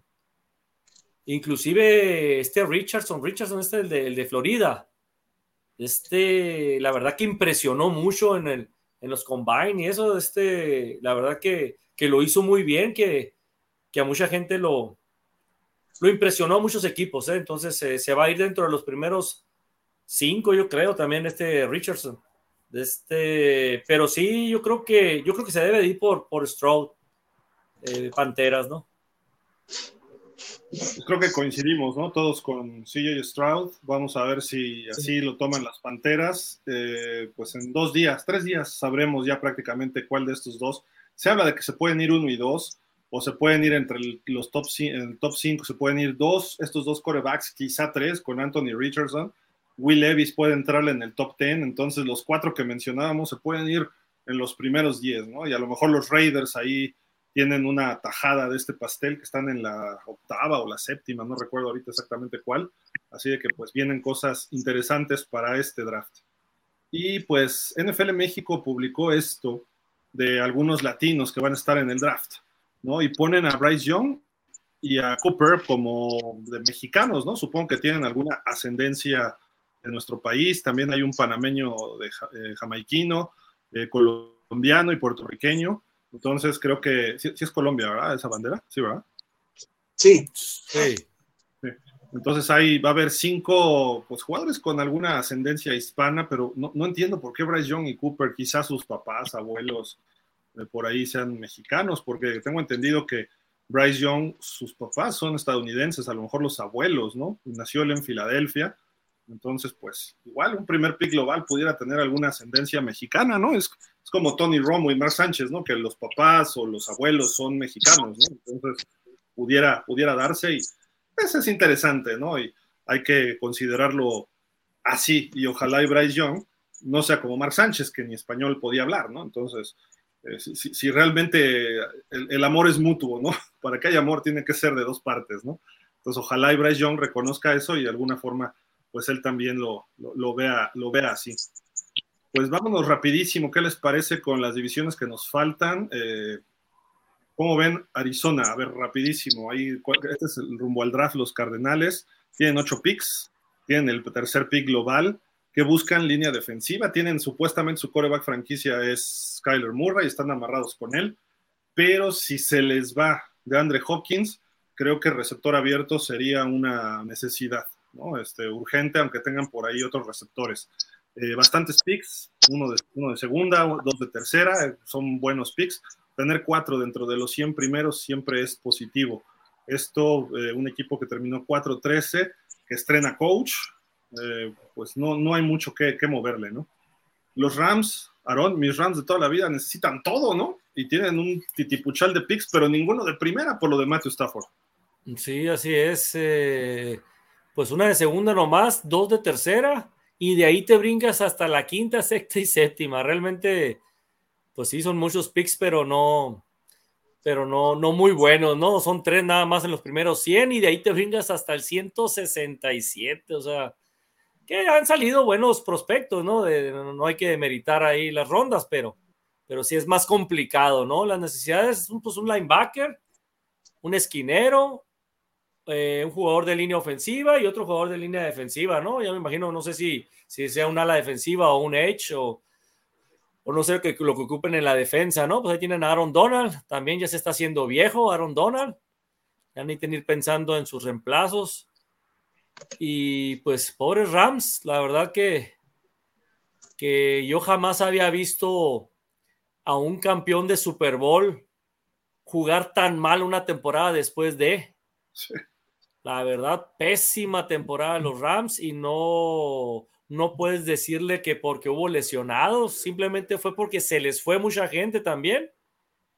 Y quién sabe qué pasaría aquí con los pobres Rams ahí, porque se me hace un extraordinario coach, Sean McVay. La verdad que sí, ya lo quisiera yo por acá por mis Cowboys. Joven, es un genio, es bueno. Entonces, eh, pero pues a ver, vamos a ver qué, qué, cómo seleccionan ahora estas, estos Rams, a ver cómo les va. Han perdido todo. Los únicos que siguen es Stafford, Cam Makers, Aaron Donald y Cooper Cup. Todo lo demás, lo que fueron campeones, adiós, es Von Miller, Brian Gaines, Jalen Ramsey, Whitworth, eh, Odell Beckham, todos esos jugadores ya no están con los Rams y eso fue hace un año, o sea, no estamos hablando de hace cuatro, sino hace un año. Pero bueno, así se la jugaron y les funcionó, tienen un campeonato y ahora se pueden dar el lujo de tratar de ir reconstruyendo al equipo. No dudaría que este, este cuadro de los Rams dé algún brinco a la primera ronda, ¿eh? soltando varios picks, tiene tantos que puedan ir por un jugador de impacto. Y su segunda ronda es baja, o sea, es alta, mejor dicho, es 36. Entonces es la cuarta global de, la segunda ronda, mejor dicho. Eh, creo que por ahí pudieran dar ese brinco con alguna tercera o agregar de las sextas. Eh, y también se, acaba de ir Allen Robinson, también se acaba de ir a Pittsburgh la semana pasada. Entonces, estos Rams se desbarataron, Dani, y pues vamos a ver cómo, cómo se, se, reconstruyen, ¿no? Y en cuánto tiempo. Sí, porque hay que recordar que los Rams le apostaron eh, mucho al presente inmediato. Entonces, eh, todavía eh, basta, bueno, faltará un año para que vuelvan a tener un pick de primera ronda. Si es que no, este año vuelven a hacer alguna otra locura, pero, pero ya, yo creo que ya, o sea, ya es momento de que sí vayan pensando en verdaderamente rejuvenecer el equipo Seguramente este año va a ser complicado para los Rams nuevamente. Eh, tal vez no tanto como el año pasado, pero, pero bueno, ah, vamos, a, vamos a ver. En esta división, todos los equipos tienen bastantes picks. Ve, Seattle, Danny, tiene 10 y es un equipo joven que ya se deshizo de la Legión del Boom, se deshizo de Russell Wilson. Regresa Bobby Wagner este año, pero jóvenes y tienen dos de primera, dos de segunda y una tercera. ¿eh? Sí, o sea, tienen para dar y repartir. Eh, llegan con necesidades principalmente en la línea defensiva, receptor abierto y línea ofensiva, pero, o sea, tener cinco selecciones dentro de los primeros 85, eh, eh, pues bueno, creo que es, es llamativo, ¿no? Incluso cuatro en los primeros 52 es, es porque debes acertarle sí o sí y puedes tener un equipo de playoff, pero para mucho rato. Entonces, eh, puede darse incluso ciertos lujos el equipo de Seattle para ir subiendo en algunas rondas. Vamos a ver, vamos a ver este, qué es lo que hacen, pero luce, luce prometedor el panorama para Seattle. Estuvieron en playoff, Aaron, y de hecho le dieron una guerra a San Francisco fenomenal, ¿eh? Sí, la verdad que la verdad que a todos nos sorprendió el tipo de juego que, que desarrolló Gino Smith. La verdad que parecía que estaba muerto Gino Smith, vino a Seattle y, y fue un boom, ¿no? Para, para Seattle. Fíjate, lo que hace un cambio, ¿eh? en este caso, Pete Carroll hizo bien las cosas con este Gino Smith, jugó muy bien la temporada pasada, también que, pues que creo que ya le extendieron el contrato a Gino Smith, eh, no sé si dos, tres temporadas más. Este, y con estos picks que estoy viendo, hijuela, tener tres en los primeros, o tener un 5, tener un 20 y luego seleccionar el 37 y luego el otro el 52, esos cuatro, fenomenal para, para, para Seattle, para que se arme un tremendo equipo. ¿eh? Entonces, sí, concuerdo totalmente con Dani de que, de que va a ser un equipo muy, muy peligroso la temporada que viene. Sí, o sea, potencialmente pueden ser tres jugadores titulares y un cuarto que pronto pueda ser titular, ¿no? Con estos picks. Así de que, pues, ahí, van. Y, con San Francisco, Aaron, tu equipo adorado de toda la vida, que casi nunca tiene problemas Dallas con ellos en playoff. 11 picks, aunque ninguno de primera ni de segunda. Fíjate, quedan casi fuera de los 100 primeros. Bueno, aunque, aunque agarran dos pegaditos, 99 y 101, luego, luego los dos, los dos de tercera que tienen. Uno más, ah, 102, o sea, son tres pegados que tienen, los tres de primera, las tres de tercera ronda que tienen, muy pegaditos. Híjola, pues también está interesante, ¿eh? Digo, San Francisco, imagínate ahora con la contratación del liniero defensivo que era de las Águilas, Hargrave, ¿no? Un jugadorazo, si así de por sí era la mejor defensa de toda la liga. Con esta adquisición que hicieron de Hargrave, de este, olvídate, va a ser una potencia en la defensa de miedo para todas las ofensivas de todos los equipos que se enfrenten. Entonces, pues, ¿qué les falta? Línea ofensiva, sí, para que cuiden a, a Purdy, ¿no? En este caso, porque me imagino que va a ser su mariscal bueno, está el, está el hijo de las que no se sabe, porque el otro, ¿cómo se llama? El, Trey Lance. El Trey Lance, hijo de las, yo que se van, a, se van a. Son los corebacks que están ahorita. pues se van a pegar un tiro esos dos mariscales ahora en pretemporada, ahora en, en, en las, las, los, en los eh, campamentos de verano, pues para ver cuál va a ser el bueno, ¿no? Porque Purdy va a estar listo, eh, decían que tres meses, ¿no? Algo así, después de, Ahora dicen que media temporada, ¿eh? a lo mejor no está listo. Ok, entonces eh, estamos hablando entonces de Trey Lance, entonces el que se va a quedar. Entonces, eh, bueno, a final de cuentas, van, a, necesitar una, línea ofensiva, a alguien que, que lo proteja, a, cualquiera de los dos mariscales. Un esquinero, se les fue uno, pero que creo que también no era muy bueno, ¿no? El que se les fue, yo creo que por eso lo soltaron, ¿no? No recuerdo el nombre, pero, pero en, realidad todo el mundo se quejaba, ¿no? Los aficionados a los, a los 49ers, que a mí me tocaba platicar con ellos, se quejaban mucho de ese, de ese esquinero que soltaron, ¿no? Eh, línea defensiva, pues, ¿qué más quieren con esa línea defensiva que tienen? La verdad que yo no, yo no metería ahí como que tengan necesidad en la línea defensiva realmente. Este, los, los, los Niners, equipo muy fuerte a vencer otra vez de la Nacional, ¿no? están de miedo, ¿no, Dani? Porque además hablan de que pudieran poner de trade a Trey Lance. Sí, eh, y bueno, si así lo hacen, ¿qué te gusta? No creo que les den segunda, pero sí les pueden dar otra tercera. Y después hacer trades para avanzar. O sea, eh, podrían tener hasta cuatro de tercera ronda. ¿No crees que le den una segunda por Trey Lance a alguien? Pero pues es que, pues es que, ¿qué ha jugado? O sea, en colegial jugó un año, eh, luego el siguiente año fue la pandemia, como era de, División 2, no jugó. Eh, su primer año como novato, lesionado. Su segundo año como novato, lesionado. O sea, es tu eh, versión 2.0, también es de cristal. O sea, ¿por qué? ¿Por qué esa agresión? ¿Cómo ataca? ¿Cómo ataca los delfines del Dani? Eh? ¿Qué pasó ahí? No, ¿saben quién puede ser el ganón ahí? Sam Darnold, que se lo llevaron los 49ers.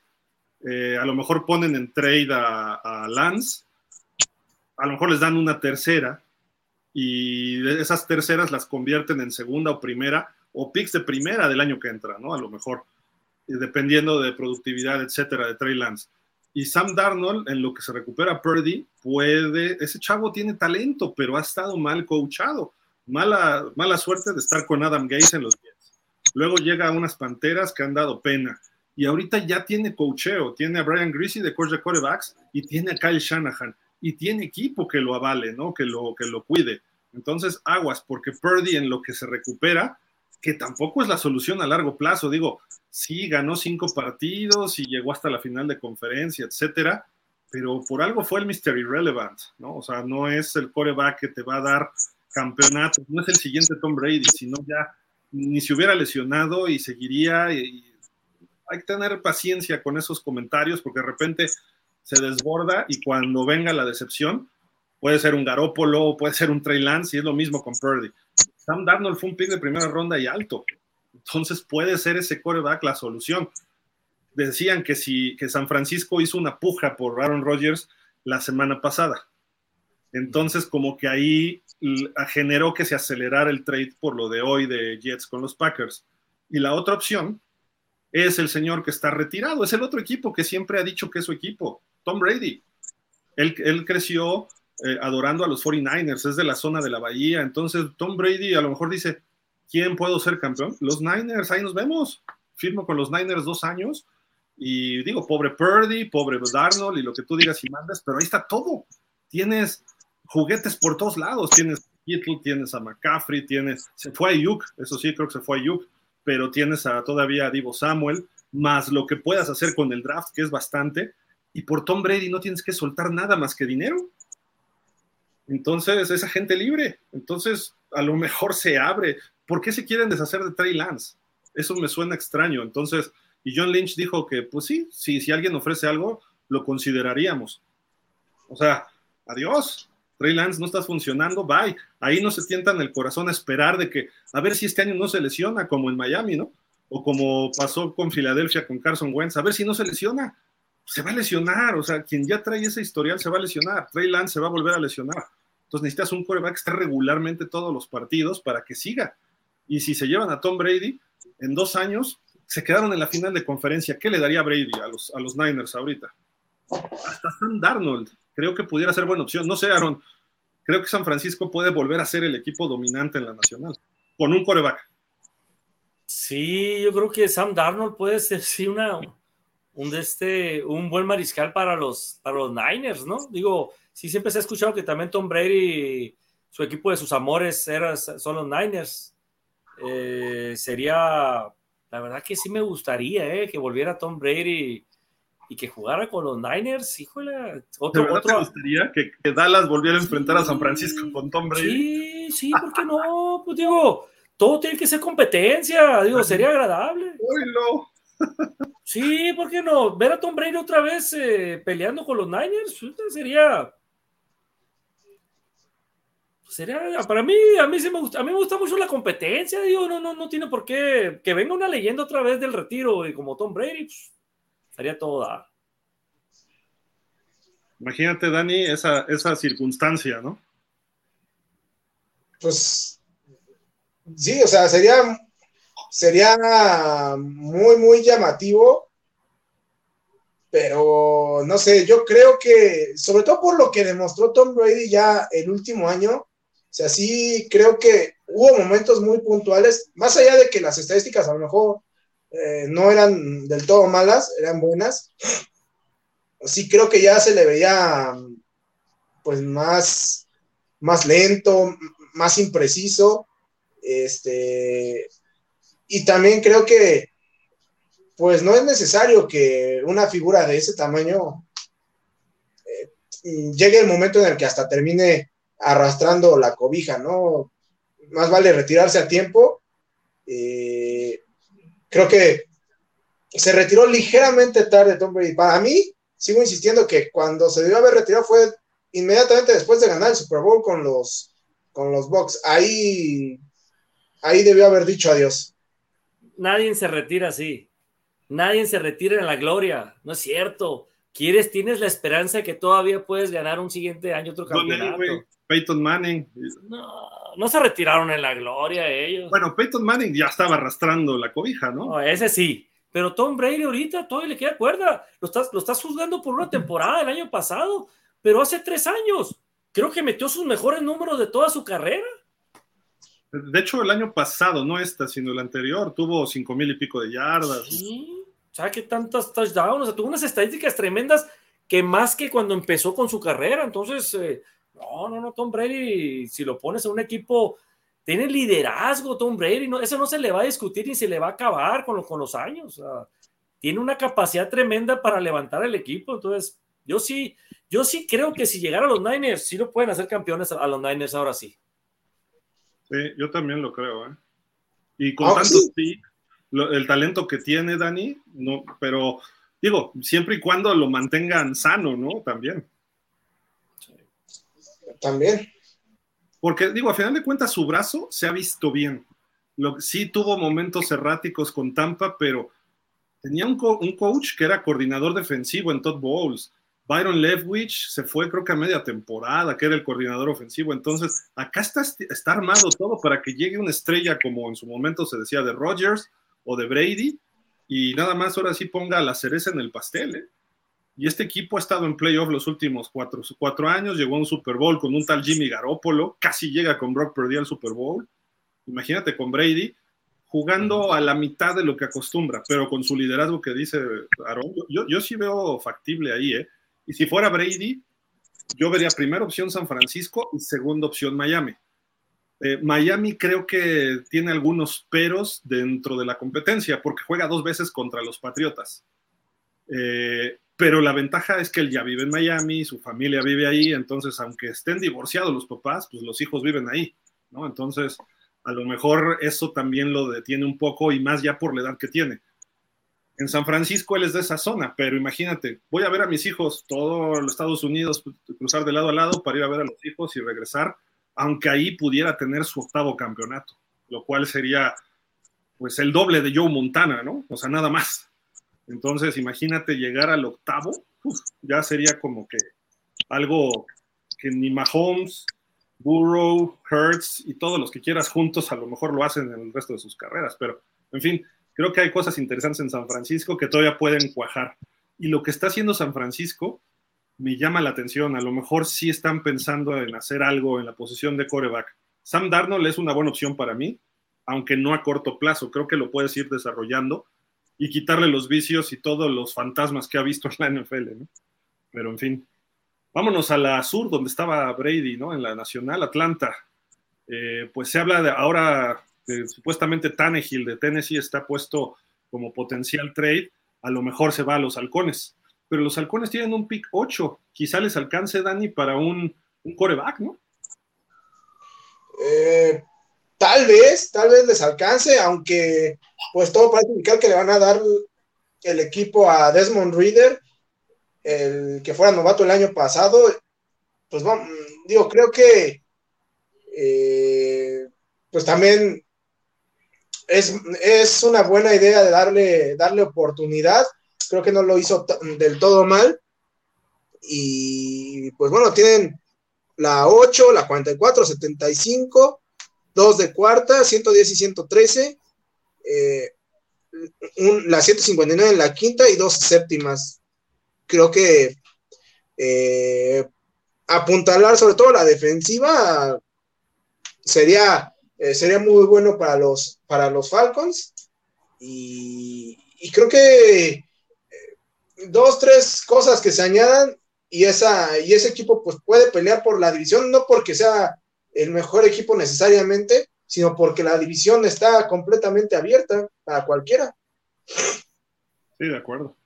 Vámonos con el primer pick global, este Aaron, ahí las Panteras que hicieron ese trade, nada más tienen seis picks, nuevo coach, eh, sí necesitan coreback, sí o sí. Se, fue Darnold, se fue Baker Mayfield, tienen por ahí a Matt Corral, pero ah, creo que este equipo está iniciando su primer año de lo que venga a futuro, ¿no? Sí, ahorita Carolina está en reconstrucción totalmente, que sí necesitan un mariscal y entonces estamos de acuerdo casi, pues casi todos, ¿no? En que sí Stroud sería la mejor opción para, para este equipo. Eh, realmente está interesante, son pocos picks, pero son buenos picks, ¿eh? ¿eh? tener el número uno, pues ni se diga, ¿no? Y en la segunda están en 39, todos están dentro de la tercera en los primeros 100, y luego lo pasando en el 114, o sea, dos de cuarta, en la cuarta a mí todavía me sigue gustando, sigues agarrando un buen talento. Y en la quinta, pues, tío, todavía también es bueno. O sea, mm, con que no sea sexta, séptima, para mí, de quinta para abajo, puede decir que sí selecciones a, a lo mejor no titulares, pero sí eh, jugadores que puedas ir eh, utilizándolos como respaldo y a futuro que sean titulares, ¿no? Entonces, eh, Panteras, pues va por buen camino en realidad. a mí sí me gustó el cambio que hicieron por el primer pick. eh, yo creo que en la segunda ronda sí se tienen que ir por un receptor porque al momento de agarrar un mariscal novato, eh, por más bueno que sea, pues lo tienes que rodear de, pues de talento, ¿no? Para darle seguridad. Entonces yo creo que sí, sí podría ser una buena opción ahí de un receptor abierto en la, segunda ronda, ¿no? Ya después ya buscar apoyo en, la defensa, ¿no? En el linebacker. Sí, correcto. Y, perdieron a Jason Reddy, que le fue muy bien con los, eh, con los Eagles. Perdieron a McCaffrey, que le fue muy bien con los Niners. Eh, necesitan reforzar algunas áreas, ¿no? Igual a lo mejor van por un corredor en la segunda ronda, ¿eh? También pudiera ser alguien que ahí le entre al quite, porque además se les fue Dante Foreman.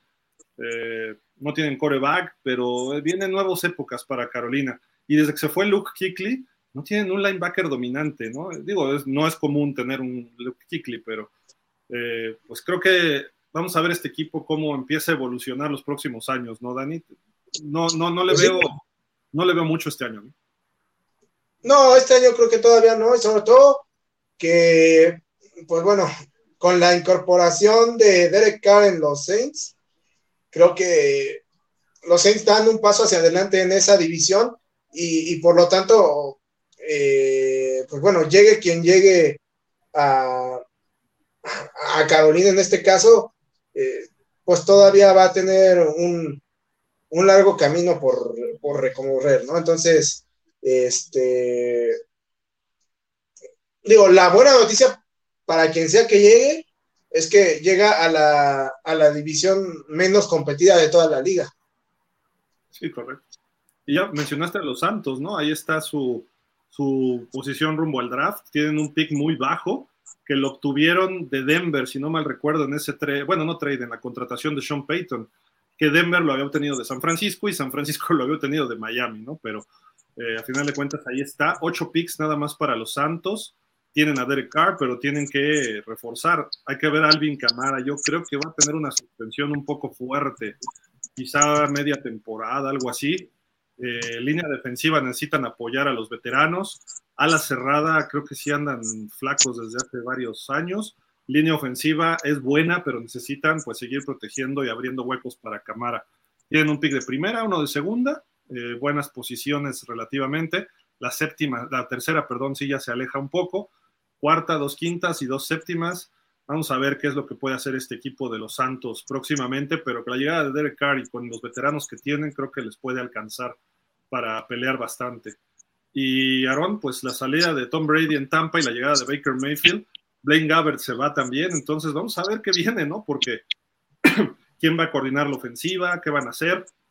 Ahí están sus necesidades y sus picks, ¿no? Pues yo creo que Tampa también se tiene que ir por un mariscal, ¿no? No sé si en segunda o tercera ronda buscar.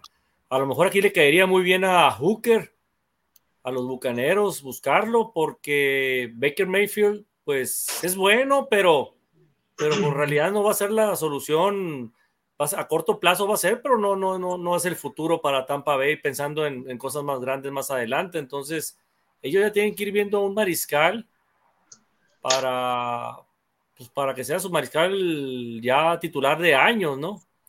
Eh, primera ronda en el 19.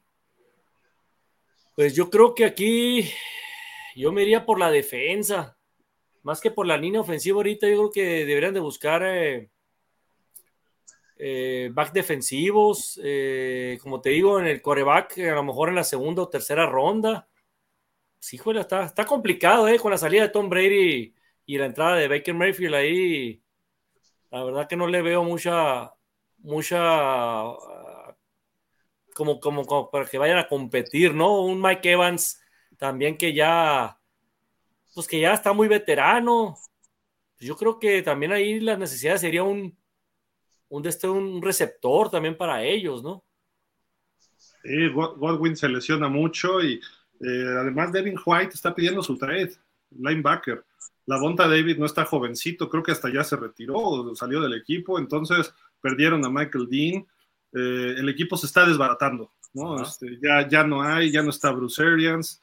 Eh, Todd Bowles no va a poder mantener este equipo. Quizás hasta se pueda ir, no sé si hasta el fondo de la división, pero sí va a caer Baker Mayfield otra vez con la mala suerte de un equipo que va a la baja, ¿no? Entonces, Vamos a ver qué pasa con estos bucaneros. Dani, vámonos a la división de tus Jaguars, ¿no? Y aquí tenemos eh, lo que necesita este equipo de los Jaguares. Pues sí, eh, mira, eh, los, Jaguars tienen nueve picks. en realidad es un draft interesante el que van a tener los Jaguars. Tienen una selección en, en la primera, segunda, tercera ronda. Luego en la cuarta tienen dos eh, no tienen quinta, pero tienen tres sextas y una séptima. Eh, eh, entre sus principales necesidades están corner, línea ofensiva, línea defensiva. pero bueno, yo creo que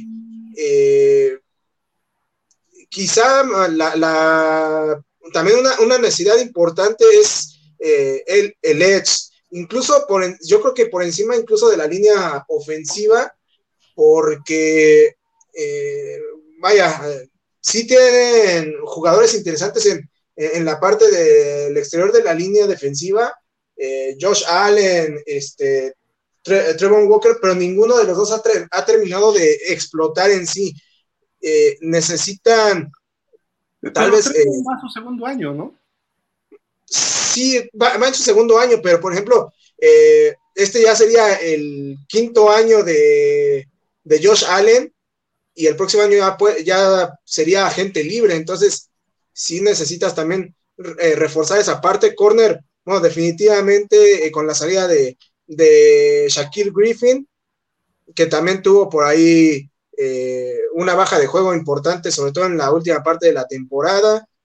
Eh, híjole, la verdad es que los Jaguars se pueden ir por muchas rutas, ¿no? Eh, sí pienso que, que lo más inteligente en la primera ronda sería ir por un corner, eh, pero eh, se habla incluso de que pudieran llevarse a, a, este chico Dion Branch, el safety de Alabama,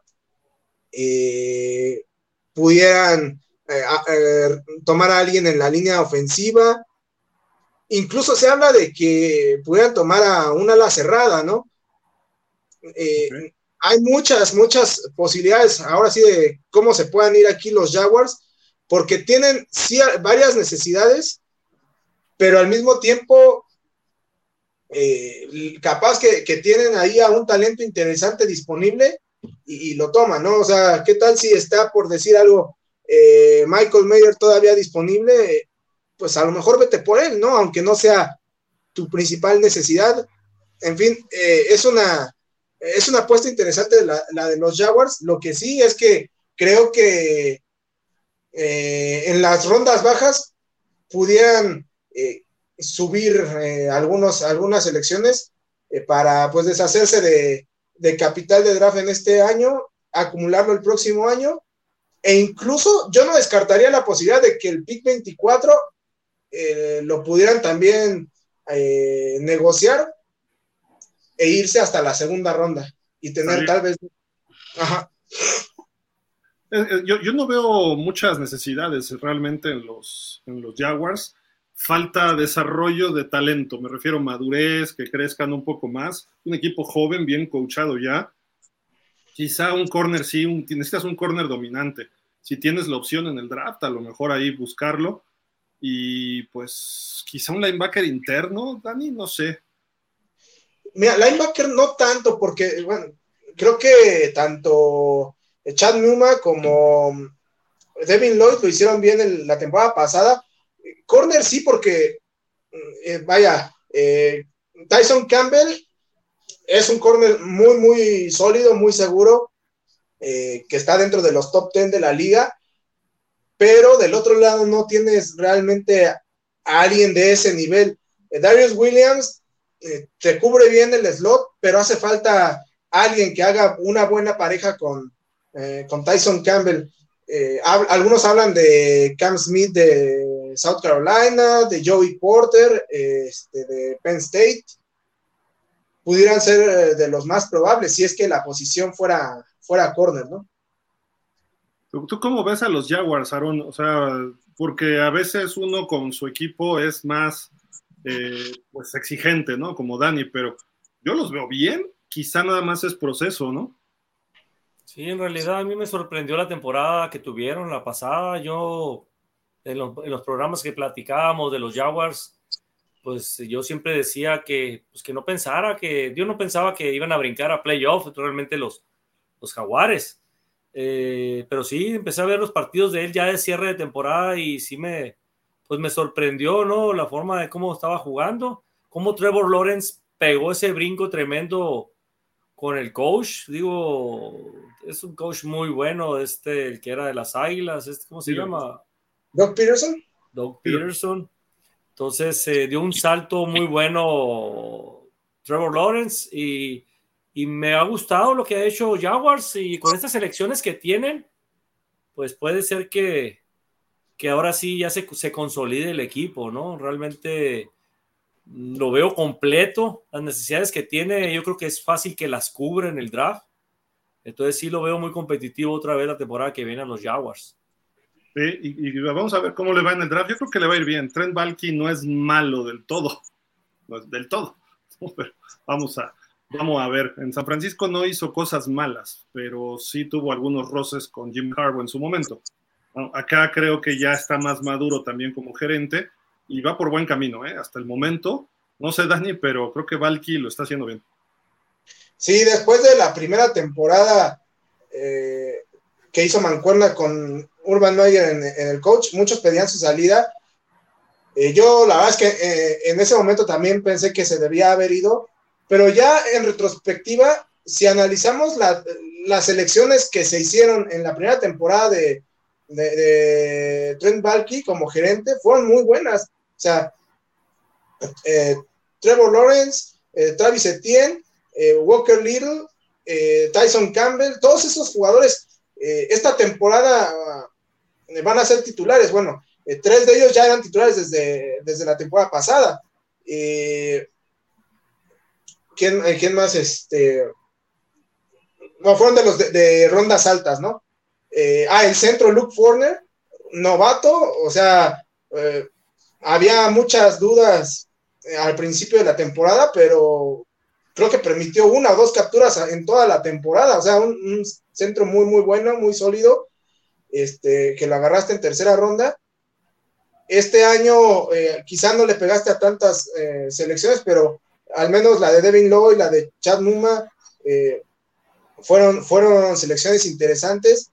Trevor Walker empezó a explotar ya al final de la temporada y por ahí este, se va sumando el talento y, vas viendo que las elecciones que, está haciendo en términos generales están siendo sólidas, ¿no? Y, eso creo que es algo también que necesitaba el equipo, porque eh, durante el tiempo que estuvo David Caldwell, o sea, venía, venía mucha gente en el draft, pero no duraban.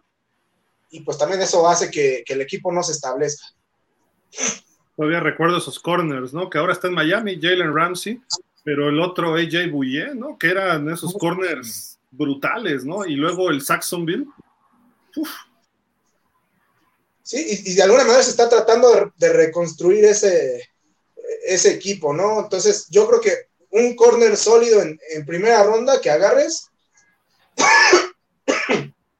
sería muy bueno. Y, la competencia en la división, Aaron, mira, Houston Texans está repleto de picks, es de los equipos que más tiene. La segunda global, tiene la 12 global, eso es muy positivo. Una segunda, dos terceras. O sea, tiene cinco picks entre los primeros 75, eso también es muy bueno. ¿Necesitan coreback? Pues sí, creo que sí. Eh, Davis Mills no es malo, pero todavía creo que le falta. Receptor abierto, bueno, pues sí, necesita. Es que este equipo necesita mucho estrella quizá las bases ya estén.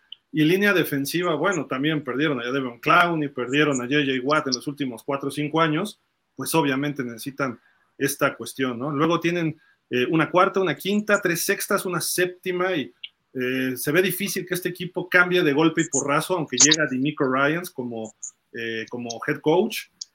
Creo que va a ser un proceso de dos o tres años, ¿no? Aunque si hacen un buen draft ahorita con Nick Caserio, que parecía que se iba de regreso a los Pats, el gerente, pero no, lo van a mantener y pues pudiera ser, pudiera ser a futuro, ¿no? Los, los Texans, el otro equipo de Texas. Y los Colts también, que es otro equipo que pudiera necesitar coreback, probablemente sí, un coreback eh, franquicia. Eh, tienen el cuarto pick global, tienen una segunda, una tercera, una cuarta, tres quintas, dos séptimas. Eh, corner sí les hace falta y línea ofensiva pues ya se está haciendo vieja, ese es el problema. Nueve picks es algo muy positivo dentro de estos dos equipos, pero sí los veo los dos como que en transición, Aaron. ¿Tú los ves ya que puedan competirle a Jacksonville o, todavía les falta? No, todavía les falta a los Tejanos y a los a Indianapolis, a pesar de que de que creo que están haciendo bien las cosas los, los potros. De hecho, se escucha por ahí rumores de que los Cowboys en el número 26 pudieran ceder ese lugar a, los Colts para retroceder los Cowboys en el número 35. No sé qué pudieran tener a, cambio los, los Cowboys, a dejar el número 26 por irse a la segunda ronda del 35 que tienen los Colts, no sé qué puedan, eh, cuál negociación pudiera ser favorable para los Cowboys, ¿no? Soltar ese. De primera ronda del año que entra. Yo me imagino que por ahí va el asunto. Entonces se escucha mucho ese rumor fuerte en los Cowboys con los, con los Colts, pero sí, volviendo al tema, son dos equipos que están en, reconstrucción. Me gustan los coach, aunque Demeco Ryan es nuevo como, como, como coach general, general, como head coach, pero la verdad es, es un, es un, es un, em, es una persona que como jugador era muy inteligente en, su, en, su, en su posición, eh, agresivo, inteligente, entonces creo que hizo muy buen trabajo en, en San Francisco. Entonces creo yo que, va a ser un buen papel, ¿no? Como dices tú, no en el primer año, lógico, es complicado, pero ¿por qué? Porque no tienes un equipo, apenas lo vas a armar el equipo de Tejanos. Y, por el lado de los, de, los, eh, de los Colts, pues en la misma situación, les urge un mariscal, a lo mejor no tanto como los Tejanos, como dices Mills, ahí estaban entre Mills y el otro mariscal ahí, ya no hallaban a quién poner en la temporada, pero creo que, que los dos equipos están en reconstrucción y, pues lógicamente este año no, no es como para, que a, como para que a Jacksonville les dé miedo, ¿no? Estos dos equipos. Ah, aunque tengan buenos picks y todo, pero no, todavía no están en posición para ganarle a Jacksonville como está ahorita. El que sí le da miedo a Jacksonville, Dani, es Tennessee, ¿no? Tu equipo de toda la vida. Pues mira, es que la verdad es un equipo muy, muy incómodo y más que eh, Tennessee en sí, sabemos que es un equipo sí muy predecible, pero al mismo tiempo muy difícil de frenar, eh, porque en realidad este equipo depende mucho de lo que haga Derek Henry. Y de hecho, hoy estaba escuchando por ahí que, que eh, se decía que eh, podía ir a los Eagles, Derek Henry, según lo decía un exjugador de Eagles, Akbar ay, no sé, tiene un apellido bien raro. Ese, ajá, eh, eh, que podía ir a los Eagles. Eh, y de hecho él lo daba prácticamente como hecho, nada más a falta de que se hiciera oficial. Pero bueno, ojalá Dios lo oiga. Y bueno, los, los Titans, si, eso sucede, si, eso, si eso sucede, los Titans creo que estarían prácticamente regalando la temporada y pensando en reconstruirse a partir de la siguiente. Pero bueno, a los, a los Texans, digo, a los Titans les hace falta este año línea ofensiva, linebacker, receptor abierto, tienen seis picks, la 11 en la primera, la 41 en la segunda, 72 en la tercera, 147 en la quinta, eh, no tienen cuarta, la 186 de la sexta y la 228 de la, de la séptima dices, ojalá y se vaya, y luego, luego el de Dallas dice, no, no, no, Imagínate a, a, a Derrick Henry en los Eagles, con esa línea ofensiva. ya, ya, ya lo he padecido este, muchos años, ya te lo regalo, Aarón. ¿Qué tanto es tantito? no. O bueno, ni tú ni yo. Que se, que se vaya, que se vaya con los Bills.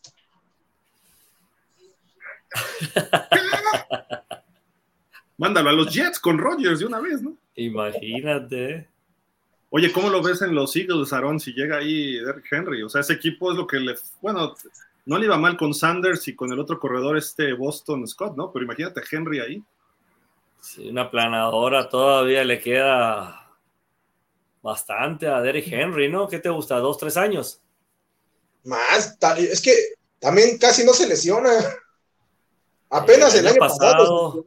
sí, pero apenas se lesionó. Sí, pero ya, ya va en declive, pues estamos de acuerdo en que ya la edad ya, ya va para abajo, entonces eh, hay que ver cómo se comporta. Digo, a lo mejor un cambio también a Darren Henry le, le caería bien al Rey. Pues escuchaba que también para Dallas, ¿eh? Digo, todos los jugadores eh, lo, quieren ligar con los Cowboys, ¿no? Pero, pero Darren Henry también hay que pensar en que los Cowboys también la, urgencia es un, es un corredor. Tony Pollard después de la lesión no sabemos cómo va a quedar o si va a poder jugar. A ya tienen a Pues sí, pero no. es explosivo, ¿eh? Pues sí, pero pues imagínate, pero no como un Derrick Henry. Ah, no, Derrick Henry es de poder, ¿no? Y todo ahí, pero en fin, digo, y, los Titanes, se ha hablado mucho de Derrick Henry y dicen que también se deshacen de Tannehill. Imagínate si se van sus dos máximas estrellas, entre comillas, que ya Tannehill ya no lo es, y Henry, eh, pues también ya empieza a sufrir lesiones, ya no es el mismo de antes. ¿Qué va a pasar con los Titanes? Se, pueden ir hasta abajo de los Tejanos. Se, y ¿eh? se quedarían los Jaguars como favoritos de la división, totalmente y aparte mejorando todavía. O sea, los Jaguars apenas entraron a playoff, todavía sería un paso más arriba, ¿eh? Y podrían barrer la división. Sería una división fácil. Sí, y podría, y, mira la sonrisa así que oculta de Dani, así nomás. es que ahorita, ahorita yo pienso que eh, hoy todavía los Jaguars podrían ganarle los dos a Colts, ganarle los dos a Texans y repartir con, con Titanes. Es así como hoy lo veo yo. Pero si se va, este, si se va Derek Henry, Dios, toda la línea ofensiva que tenía poderosa se ha ido. Conklin, Taylor Luan está de agente libre, que es un gran tackle, no sé por qué nadie lo ha tomado. Eh, los backs defensivos, solo queda Kevin Biard. Los linebackers, hasta David Long ya firmó con Miami. O sea, Tennessee está en venta de garage y lléveselo a dos por uno y a ver qué pasa. AJ Brown, el receptor que está en Filadelfia, el otro receptor que está ahora en, este, en los Jets, ¿cómo se llama? Este, ay, también era muy bueno. Termina en Dante Foreman, el otro corredor, que cuando no estaba Henry, o sea, no hay nada. Ya, ya realmente los Titanes dependen de que Bravel convenza a sus jugadores y saquen un partido, dos por ahí pero cerraron la temporada a la baja. ¿Qué estarán pensando, eh? Pues digo, soltar en todo el equipo, lo, digo, lo van a reestructurar todo, pues, pero soltar todo, de plano empezar en cero prácticamente, ¿no? Yo creo, así como lo veo, a lo mejor van por Caleb Williams el próximo año. ¿El tanking? ¿Tanking de Tennessee? Pues puede ser. Entonces hay que hacer algún trade por el primer pick de los Titans el año que entra.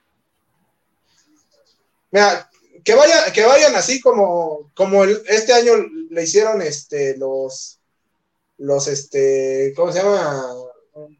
Los, los Texans, ah, que tenían todo, tenían el primer pick y el último partido ganan contra los Colts. Como los Jets contra los Rams, ¿no? Que así, por eso llegó Trevor Lawrence a, a Jacksonville, ¿no? Sí, también. O sea, pierde un partido más. ¿Por qué sacas el orgullo al final? Tienes el primer claro, Ya, déjalo ir.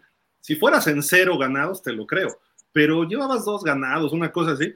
Y no, vamos a jugar con todo contra los Rams. Van y le ganan. Y pierden el primer pick. Se les gana a Trevor Lawrence los Jaguars. Y se llevan a Zach Wilson ellos. O sea, hello, hello. Solo los Jets les pasa eso. Pero deja tú. Eh, pienso que en retrospectiva la bronca no fue tanto que hayan perdido el, primer pick global, sino más bien haber agarrado a Zach Wilson.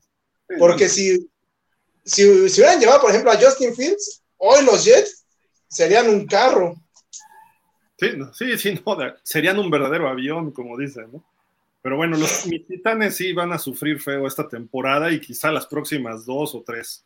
Y felicidades a los Jaguars de Dani, pero bueno, en fin. Y, ya para terminar con la división oeste de la americana, los Denver Broncos no tienen pick de primera ni de segunda. Obviamente Russell Wilson es el, es el efecto Russell Wilson, pero tienes que protegerlo, tienes que buscar línea ofensiva, mejorar la defensa, linebackers también han perdido por ahí eh, a Bradley Chubb el año pasado en un trade con Miami. corredores, pues tienen por ahí a este chico Yavonte Williams, pero ya se lesionó. Eh, tienen cinco picks nada más, dos de tercera, una de cuarta, una de quinta y una sexta. A lo mejor esos dos de tercera lo puedes convertir en una segunda y sacar un jugador más, eh, pues, competitivo de mayor nivel. Aún así no están tan mal esas terceras, pero bueno, obviamente Russell, la, la apuesta está ahí con Russell Wilson. Vamos a ver si ya este año, con nuevo coach, obviamente Sean Payton, eh, pues les puede eh, abrir caminos, ¿no? En este sentido al equipo de los, de los Broncos. Creo que sí tienen una, ah, no, tenían una primera, pero terminó yéndose, final de cuentas, a Nueva Orleans por lo de Sean Payton, ¿no? Entonces, también una segunda. Eh, Kansas City, el campeón. ¿Miraron? Tienen 10 picks estos desgraciados. O sea, ¿qué onda? Pues para que veas, fíjate, 10 picks el campeón. Por si, por si todavía le hacía falta, ¿no? Jugadores. Primera ronda, bueno, sabemos que se fue hasta, hasta el 31, pues era el campeón. Eh, uno de segunda, uno de tercera, dos de cuarta, uno de quinta, dos de sexta y dos de séptima. Pues nada mal, ¿eh? Nada mal, digo, ocupan las necesidades del equipo, es un receptor abierto, un edge, un tackle ofensivo en realidad casi no tiene necesidades. Kansas City está muy completo. Híjole, ¿qué te puedo decir aquí? ¿Por quién irían en la primera ronda realmente, hombre? Este... yo sí veo necesidades importantes, ¿eh? Se les va Orlando Brown. Tienes que proteger a Mahomes. Digo, el tipo es habilidoso, pero en una de esas alguien lo prende y aguas, ¿no? Eh, el Edge Rusher, tenían a uno que se fue también este año y necesitan a alguien que ponga presión al coreback rival. Chris Jones lo hace de forma interior, pero por fuera, Frank Clark creo que ya no está en el equipo, si no me recuerdo, pero ya, no. Necesitan a alguien que le ponga presión a los corebacks rivales. ¿Y qué era el otro? ¿Linebacker? Eh, no, eh, tackle, ofensivo, receptor abierto. porque se les fue Yuyu. Yuyu ahora anda en los pases ¿eh? con, este, con Belichick. Y creo que se les fue otro receptor, este, si no me recuerdo, a los Jets también, ¿no? Mm. Otro de los que estuvieron el año pasado. Tienen Sky Moore, pero digo, obviamente este equipo va a estar bien coachado. Ya no va a estar el coordinador ofensivo, este cuate Bieniemi, pero está Matt Nagy, que creo que es mejor, creo yo. Eh, entonces, vamos a ver, y obviamente Andy Reid va a tener listo al equipo, pero se fueron piezas, o sea, necesitan piezas importantes, tienen muchos picks. Aguas, ¿no? Porque si hacen un buen reclutamiento, este, ¿cómo se llama? Bonta Lich, algo así se llama el gerente, no lo ha hecho mal en los drafts, ¿eh? Pues no. Pues no, es que hasta en la séptima le atinan con Isaiah Pacheco.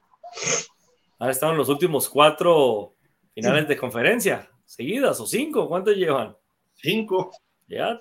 ¿Tú crees, que, ¿Tú crees que lo han hecho mal? No, no. Mientras esté Kelsey y Mahomes sanos, ahí pueden irle campechaneando, ¿no? Mm. Oye, Dani, mis Chargers de toda la vida, ¿qué onda con ellos? Pues, ¿qué te digo, Gil? Que tienen, pues, una selección en cada ronda. Entre sus principales necesidades están la línea defensiva, eh, receptor abierto, ala cerrada este, y, bueno, creo que talento en general tienen. Quizá también ahí tendría que venir una buena sacudida en cuanto a, a, nivel cocheo, ¿no? Porque la forma en que cómo colapsaron en el partido de playoff contra los Jaguars, la verdad es que fue eh, dramática. Y, pues bueno, uno esperaría que estos, estos eh, Chargers pues ahora sí le puedan dar una mayor pelea en la división a, los, a, los Chiefs. Ya mejoraron, ¿eh? Kellen Moore por eh, Lombardi, Joe, Lombardi se llama, ¿no? O Mike Lombardi, no me acuerdo. El coordinador ofensivo. Ahora, el problema es que Austin Eckler quiere salirse. Creo que todavía no han encontrado trade, pero lo pueden encontrar ahorita en esta semana del draft. Y a lo mejor ellos son los que dicen que pueden ir por Villan Robinson. Eh, sería una muy buena adición para que Herbert se libere un poco de presión. El año pasado tuvieron muchas lesiones, incluyendo Herbert, pero toda la línea ofensiva fue un hospital. Yo creo que tienen que reforzar la defensa y si, su primer pick es Villan Robinson, eh, bien por ellos. Pero sí también necesitan un receptor. ¿Por qué? Porque se lesiona mucho ya este, Keenan Allen. Tuvieron como cuatro juegos que ninguno de los dos estuvo. Aún así medio explotó lo que pudo Justin Herbert y él lesionado. Cuando regresaron los Chargers hicieron una rachita para meterse a playoff y luego les falló Lombardi, ¿no? En el, en el playoff, eh, que no supo cómo ajustar ante la presión de Jacksonville y Herbert le falta todavía colmillo, eso es un hecho, ¿no? Talento le sobra, pero le falta colmillo para esos partidos. Era su primer partido en playoff. Entonces creo que ahí los Chargers van por buen camino, pero Brandon Staley, ese coach, sí, sí deja mucho que desear, ¿eh? Ahí Sean Payton se hablaba de que pudiera ir ahí, pero él dijo, no, a los Chargers no voy, o sea, y hasta les hizo el fuchi, ¿no? Eh, yo, yo creo que Chargers es un equipo atractivo, pero habrá que ver, ¿no? Y su defensiva tiene muy buenos, pero también se lesionan. Ahora, si ustedes me preguntan un poquito, yo creo que el playoff, sí, obviamente viene el de atrás el equipo de los Jaguars, pero tienen que achacarle mucho a Bousa, ¿no? Eh, los berrinchitos que hizo, le costaron mucho porque en lugar de mantener un partido empatado o con posibilidad de empate, regala una conversión que hacen los jaguares y pierden por un punto, a final de cuentas, por una decisión mental. Si vas a hacer un berrinche, hazlo en la banca, pero muy afuera en la banca donde no te ven los árbitros. Y dos veces, digo, si los árbitros a lo mejor le marcaron cosas que no eran, puede ser, se pueden equivocar, pero te tienes que controlar siendo una estrella, ¿no? y, Herbert le faltó colmillo para saber resolver el partido. Cuando le quitaron sus pases largos, puro check down y los jaguares lo controlaron. Entonces tienes que saber cómo moverte. No pudieron correr el balón todo ese partido. Eso es evidente que necesitan a un Ezekiel Elliott, a un Eckler Sano, a un Villan Robinson. La mayor, el mayor, tienen corredores segundo, tercer equipo buenos, pero sí necesitan apoyo en la posición de corredor yo personalmente, si fuera Charger, me voy por Villan Robinson, Aaron, y te lo ganarían a los Cowboys, pero, pero creo que es lo que les falta precisamente para poder establecer un juego terrestre consistente. Sí, no, sí, yo siempre he dicho que no va a caer en el 26 el corredor este de los cuernos largos, lo va a agarrar a alguien mucho antes. Entonces, ojalá que no, pero, pero pues, como dices tú, la primera opción va a ser eh, ahí los Chargers, ahí no, no, no va a pasar de los Chargers, pues. A menos que bajen los Cowboys, ¿no? Y en segunda ronda pueden ir por una ala cerrada, que desde que se les fue Hunter, Hunter Henry, si ¿Sí era Hunter Henry, sí, ¿verdad? Sí, Hunter Henry. Han encontrado con quién. Y rápidamente los Raiders, ¿no? Que tienen titipuchal de picks, 12 picks. Eh, vienen una nueva versión de los entre Raiders jóvenes y Raiders patriotas en Las Vegas, o sea, nada que ver con la esencia de Raiders, pero bueno, ahí George McDaniels y Ziegler van a tener que hacer un buen draft tienen un pick de primera, que es la séptima. Se espera que ahí puedan ir a por un coreback, que en esencia tampoco lo necesitan porque se llevaron a Jimmy Garoppolo y a Brian Hoyer, dos expats, ¿no? De alguna forma. Pero necesitan sobre todo a la defensiva, línea defensiva, alguien que apoye a Max Crosby, necesitan corners, backs defensivos, eh, línea ofensiva tienes que abrirle huecos a este señor, este, eh, ¿cómo se llama? ¿Joseph? Sí, Joseph. No, Jacobs, Josh Jacobs. Ah, Jacobs, es cierto. Que fue, el, que fue, el, mero mero, ¿no? En toda la, en toda la liga, ¿no? Pero ve todos esos picks que hay. O sea, pueden manejarse bastante bien en el draft y pueden hacerse de mucho talento. Eh, creo que van a mejorar a los Raiders, pero no este mismo año, sino van a tardar un poquito más. Y a lo mejor dicen que Will Levis puede caer ahí o Anthony Richardson, Danny. Si es Anthony Richardson, aguas, ¿eh? Sí, sí, si es Richardson, eh, no deberían dudarlo para nada los Raiders. Pero bueno, sabemos que también son los Raiders y capaz que, eh, que eligen a, a otro miembro. Sí, no, a, otro miembro del Min Machine, digo, ya, ya está Damon Arnett, ya está este Henry Rocks, en fin. ¿Cómo, ves estos patriotas de Las Vegas, Esteron? Híjole, Ah, este Josh McDaniels, este, la verdad que jalando puros, puros jugadores de los Patriotas, digo, no, pues la verdad que no, no me late mucho, eh. Ese eh, Davante Adams, pobrecito, yo no sé qué, qué, va a pasar con él ahí a final de cuentas, porque pues él hizo el cambio por, porque estaba su amigo ahí, Derek Carr, y ahora Derek Carr se fue a, a Los Santos, entonces, bueno, se hace un desbarajuste ahí en, los Raiders, pero quién sabe si les va a funcionar esa fórmula de haber jalado tantos, tantos gentes de los Patriotas. ¿eh? Yo lo dudo, ¿eh? a ver quién le manda pases, porque Garópolo no se los llega. Tienen, más bien Garópolo va a ser mencuerna quizá con Waller se quedó, ¿verdad? También y Hunter Renfro. Eh, Waller, Waller sí se quedó. Se quedaron los dos, ¿no? Sí, Hunter Renfro también. Sí, sí, no, escuché ningún trade por ellos. Okay. Los, los, rangos de Garópolo son cortos y Davante Adams es para ir pases largos. Entonces, vertical. Si es Anthony Richardson, pudiera ser, o hasta Will Levis, pero tienes que trabajarlo todavía un poquito. Pero en fin, ahí está la, lo que necesita cada equipo para el draft.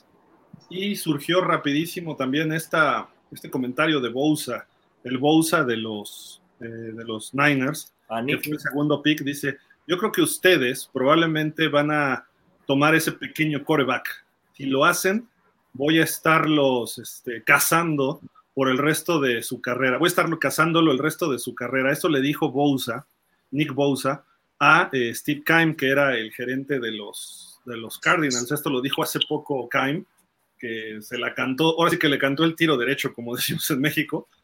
Y pues así ha sido, ¿no? Kyler Murray, primer pick global y todo, y Bousa le dijo, se equivocaron, y tómala.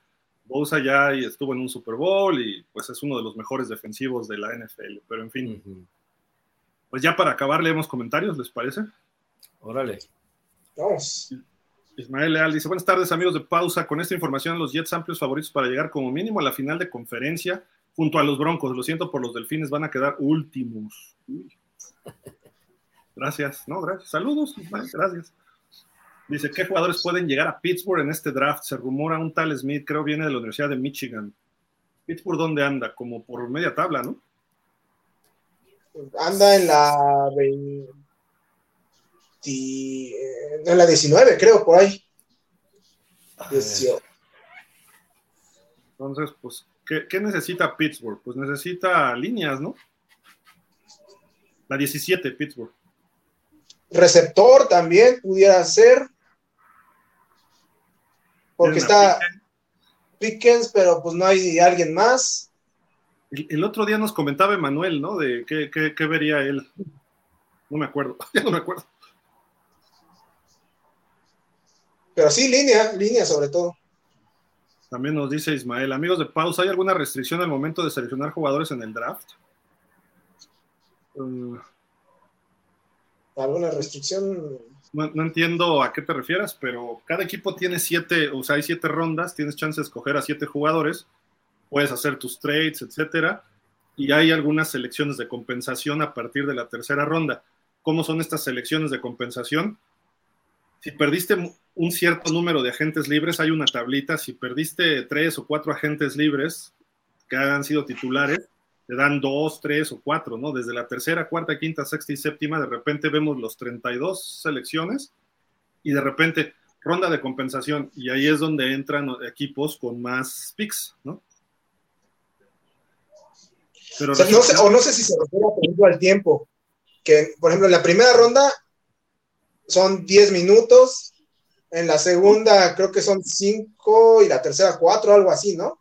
Creo, creo que son 12 la primera, 10 la segunda, como 8 la tercera, y creo que después ya son 5 minutos por pick. Es que antes eran 15 minutos todos los picks del draft, y lo hacían en un día. Empezaban a las 7, 8 de la mañana y acababan a las 11 de la noche y todos estábamos viéndolo en ESPN así todo el día. Ahora ya lo han hecho más digerible, ¿no? Según son 10 minutos. 10 minutos, según yo, es el primer, eh, la primera ronda. Ok.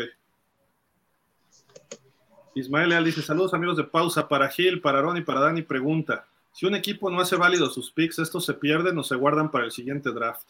Se pierden, ¿no? Se pierden. ¿No escoges en tu tiempo? Se pierde el draft, se pierde la. Pregúntale a Minnesota en el 2002 y 2003. Y a veces es por no entregar la tarjetita a tiempo, ¿eh? Llega tarde y la chicharra y se llama forfeit. O sea, por forfeit lo pierdes, o sea, por ya no, no, cumpliste el tiempo. Normalmente los equipos hay veces que se esperan hasta el final. ¿no? Pero en primera ronda yo no he visto que se pierda así. La de los vikingos fue una tercera o cuarta, ¿no? No, fue primera, ¿no? Fue, según yo fue primera la de los vikingos. De hecho, fue, si no mal recuerdo, primeras rondas en años consecutivos. E, eso es para correr a tu gerente, o sea, obviamente. Y a tu, todo tus scouts, porque no preparaste el draft. Tienes una tabla, haces tu, tu tablero que le llaman y lo ponen en un pizarrón, ponen los nombres y los acomodan por posición y por, este, y por talento, según ellos. Cada quien evalúa su talento, aunque la NFL hace una evaluación general. Entonces dices, ¿qué necesito? Y pones tus prioridades. Si ya se fueron esos jugadores, muchos coaches y gerentes dicen, pues me voy por el mayor talento posible. O me voy por el mayor talento posible de la posición que necesito.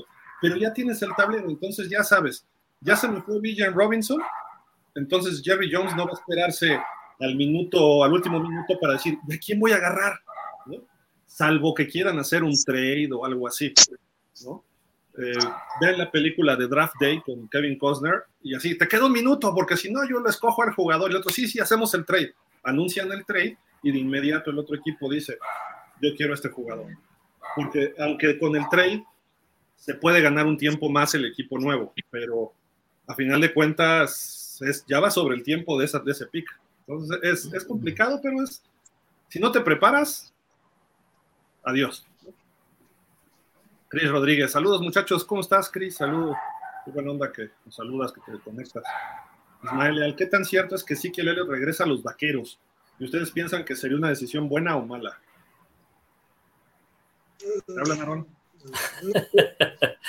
Eh, no, no, pues especula ahí. Ya ves cómo es el señor Jerry Jones ahí, que es muy le gusta llamar la atención y dice que, pues que si nadie lo contrata, eh, tiene las puertas abiertas con los Cowboys otra vez, siempre y cuando, pues, eh, sea con un precio razonable, o sea, un precio barato, ¿no? Para que pueda volver con los Cowboys, pero, pues yo creo que que no, bueno, a mí no me gustaría que volviera, ¿eh? de hecho yo tengo su jersey y todo, pero yo creo que no sería buena idea. ¿eh? Ya una vez que ya lo, lo sacaste del equipo, ya se me fuera que ya no sería la misma al momento de volver a, a encajar, aunque ya, ya conozca el sistema, aunque ya todo, pero, pero para mí no sería una buena idea. Tú ya contrataste a, al otro corredor, ya estás pensando en otro, en otra cosa ya para tu equipo y volver otra vez para atrás con él. yo creo que no sería una buena idea. ¿eh? Es que dijo Jerry Jones, ¿no? Que si no agarra equipo, que lo recibe él. Así es, pues, pero pues del dicho al hecho, él, habla mucho para hacer las cosas pacíficas, ¿no? El amigo, pero no, a final de cuentas, no creo ni que lo acepte, ni creo que sería una buena decisión. Más le vale a Ezequiel Elliott un mal arreglo con otro equipo y ahí demostrar que todavía le queda cuerda y después ya ganarse otro contrato. Por un año, que firmen por un año con Miami, con Nueva Inglaterra, con Pittsburgh, con quien quiera, con los Rams, no sé. Y a, lo mejor con los Rams, con Kellen Moore, pero, con, perdón, con los Chargers, con los Chargers. Eh, pero a lo mejor pudiera buscar algo así, pero también ya entró casi a los 30, ¿no? Sí. Ya no es tan fácil para los corredores. Ismael Leal, feliz amigos de pausa por mis caudillos. Partidazo, un partido digno de una final. No cabe duda que los caudillos van a terminar perfectos. No van a perder un partido. No se ve un equipo que le dé batalla. Sí, de acuerdo, fueron muy bien. Barrieron a los fundidores hasta que después echaron flojera y se acercaron, pero. sí, es un equipo muy superior. Ismael dice: así terminaron en la división este, los Jets, Bills, Patriots y por último hasta el fondo de la división y de la conferencia los Delfines no existe ese equipo, no es ni popular ni mediático de la liga. Ok. Gracias, gracias. Damián Lascanola Gil, Dani Aaron, bienvenido a la gran manzana Aaron Rodgers, uno de los mejores quarterbacks de los últimos 15 años de la NFL. Yo creo que va a haber, va a haber amor a primera vista Aaron y Jets por un año. Este año va a ser miel sobre hojuelas, acá sigue, perdón miel sobre hojuelas. Ahora no es lo mismo la prensa de Green Bay a la prensa de Nueva York. Creo que se va a llevar bien este año y segundo año de Rodgers. Ahí sí no los lleva a playoff. Ahí va a haber estar el problema con la afición. Espérame, es que escribiste ahora sí una enciclopedia, Damián. De Nueva York. Si la prensa y la gente de Nueva York es brava, si se echa el público a la bolsa, le va a ir bien. Todo un caso Rodgers. En la semana del draft se hace el movimiento para que se hable de él. Lo había dicho Dani, ¿no? Sí, sí, este, o sea, si, si empieza con sus payasadas como las que está haciendo ahorita, lo van a mandar a la goma, este, tanto los aficionados como la prensa. Y... Él ha estado tranquilo. ¿Mandé? Él ahorita ha estado tranquilo. Ahorita, ahorita, pero deja que empiece el off-season del próximo año y vas a ver. Pero mira, ahorita, de hecho, aquí ya encontré los tiempos. Dice que son 10 en la primera, 7 minutos en la segunda, 5 minutos de la tercera a la sexta y 4 en la séptima. Ok. Sí, ya, ya es más rápido todo el rollo. Dice Ismael para que los delfines sobresalieran tendrían que estar en la conferencia nacional en la división sur. ¿Y quién sabe? quién sabe, Ismael? ¿Quién sabe? Dice por acá, ¿dónde? Vamos acá. Dice Damián Lascano, doble moral, ellos son años de castigo, el coreback de Sean Watson no fue un año castigado, en un tema muy delicado.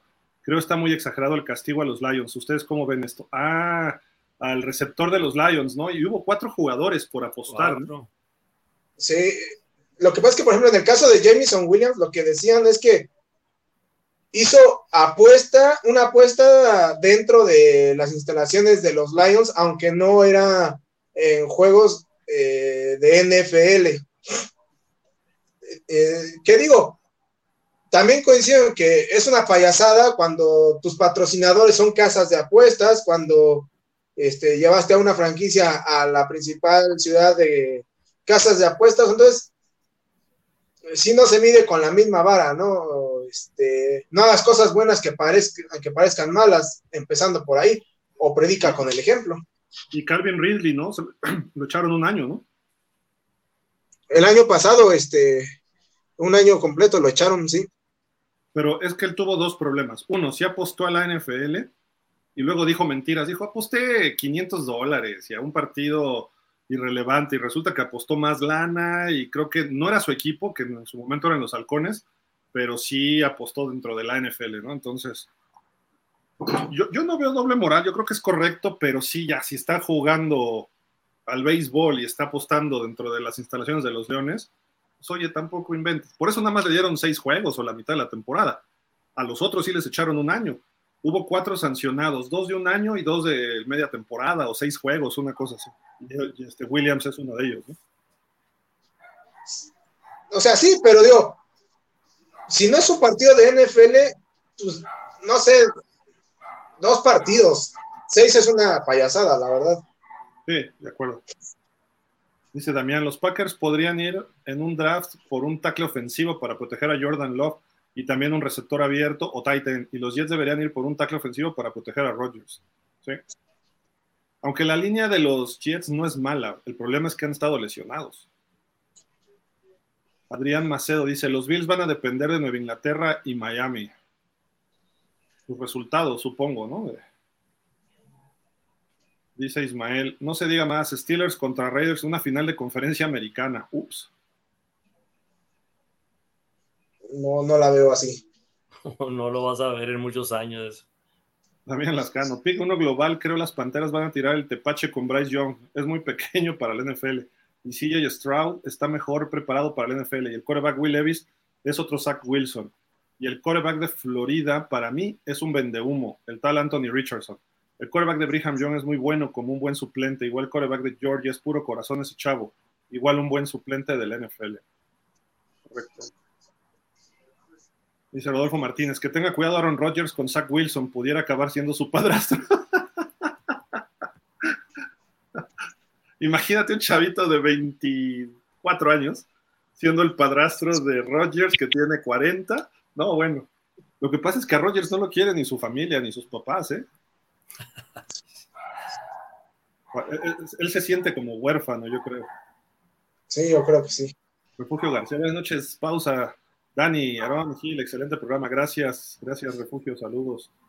Dice por acá Ismael Leal. Buenas noches, amigos de Pausa. Nos vemos el miércoles para hablar de la LFA. Órale, sí, me late a las 5, acuérdate. En esta semana se dieron buenos partidos. La victoria de Caudillos, la victoria de Mexicas y la jugada polémica de Raptors. Sí, correcto, correcto. Dice por acá Alan M. Geraldo López. Este año mis Rams le patearán la reja a varios si Cup y Stafford están sanos.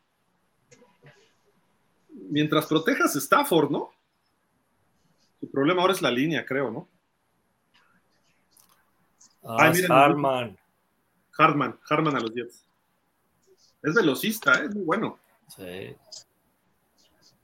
Ricardo López Colín dice: Me encanta que en el medio aún subestiman a los Dolphins. Si traemos un running back, ya sea vía draft o agencia libre y un tight end, que se agarren porque barremos la conferencia. Ojalá. Si es Dalvin Cook, pudiera ser buena opción. Mira, Miami con todo y Tua, traes a Devin White en un trade con los Bucaneros y traes a Dalvin Cook como agente libre, que se espera que así sea. Y ya, en cuanto se lesione Tua, le hablas a Brady, vente para acá. Y el Super Bowl, mira, lo tenemos a la vuelta de la esquina.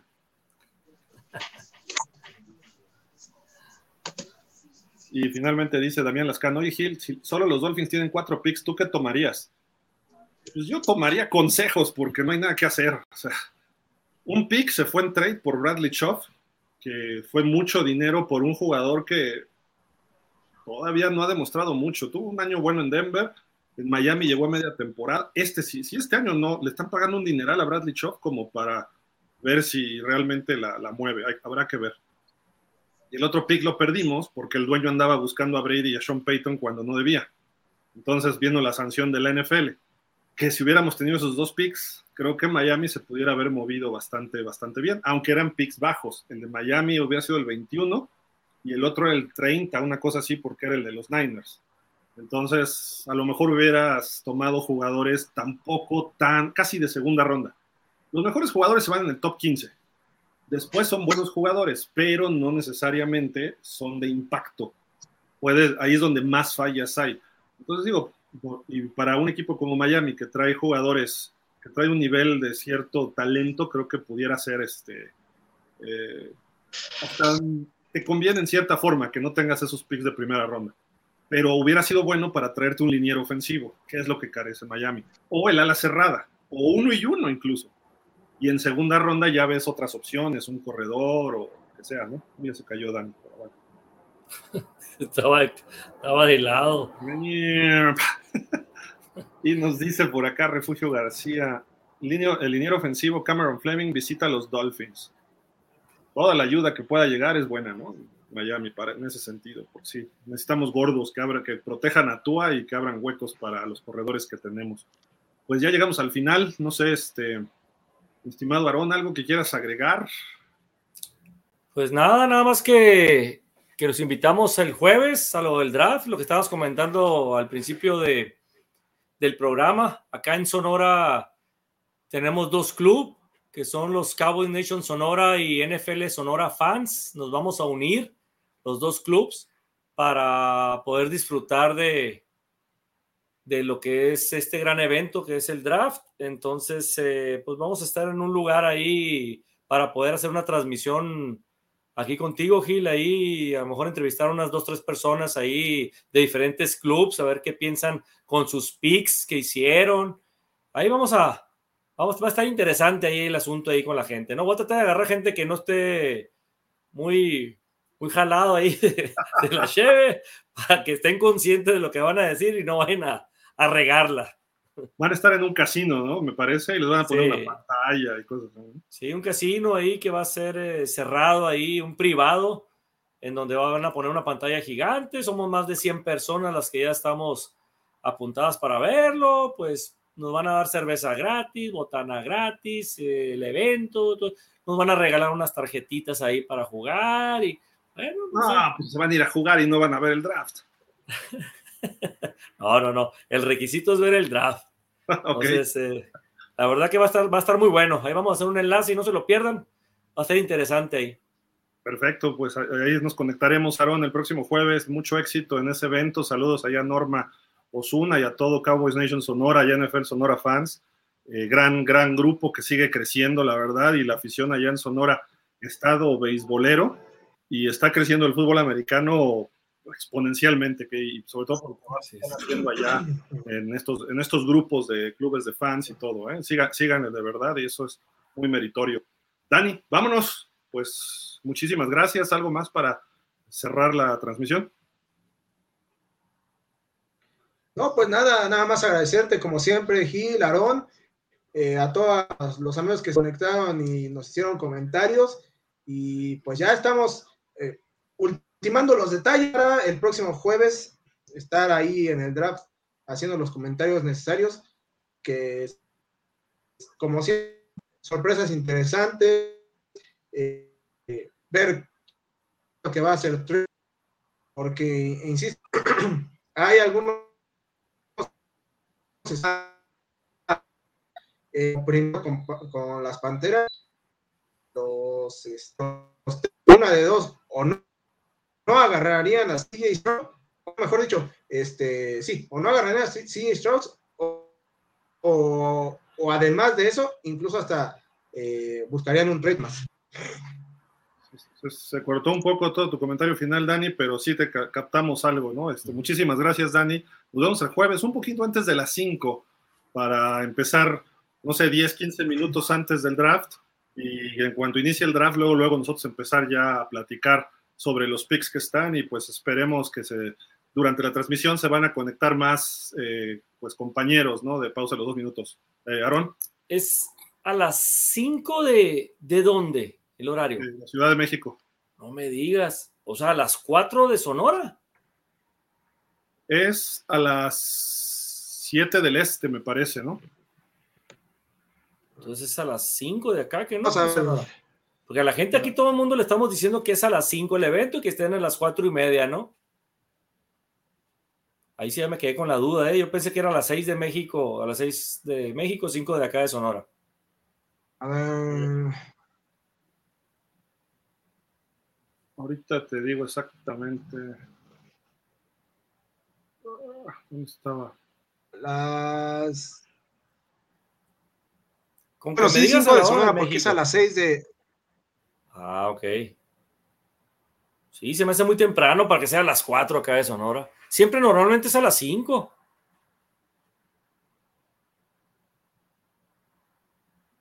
Es en Kansas, ¿no? El, el evento. Es en Kansas, sí. Tenía ya por acá los datos, pero se me acaba de. A ver.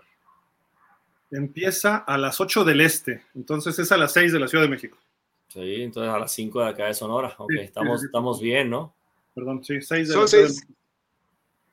Sí. Entonces empezarían ustedes a las 6. 5.45. 5.45 antes de, pues, para el previo. Un poquito más, ajá. Sí, okay. perdón, perdonen ustedes, discúlpenme, disculpen. Es que con eso de que regresamos a los años 70 en la política y en cuestión de clima y ahora el horario, pues entonces ya, no sé, ya me hice bolas. Pero bueno, como no cambiamos de horario, porque pues ahora hay que pagarle más a la Comisión Federal de Electricidad para que nos roben más dinero, pues bueno, en fin, pues ni hablar. Muchísimas gracias, Dani. Dani está friciado. ¿Qué caso, Dani? Con lo que dije de la comisión se fue. se quedó, se quedó congelado. muchas gracias. Nos, vale, nos vemos. Muchas gracias a ti y a toda la gente. Dice Refugio Gil. Nos vemos en el programa de Dolphins. Sí, mañana a las 8 también en el Dolphins México FinSop. No se lo pierdan.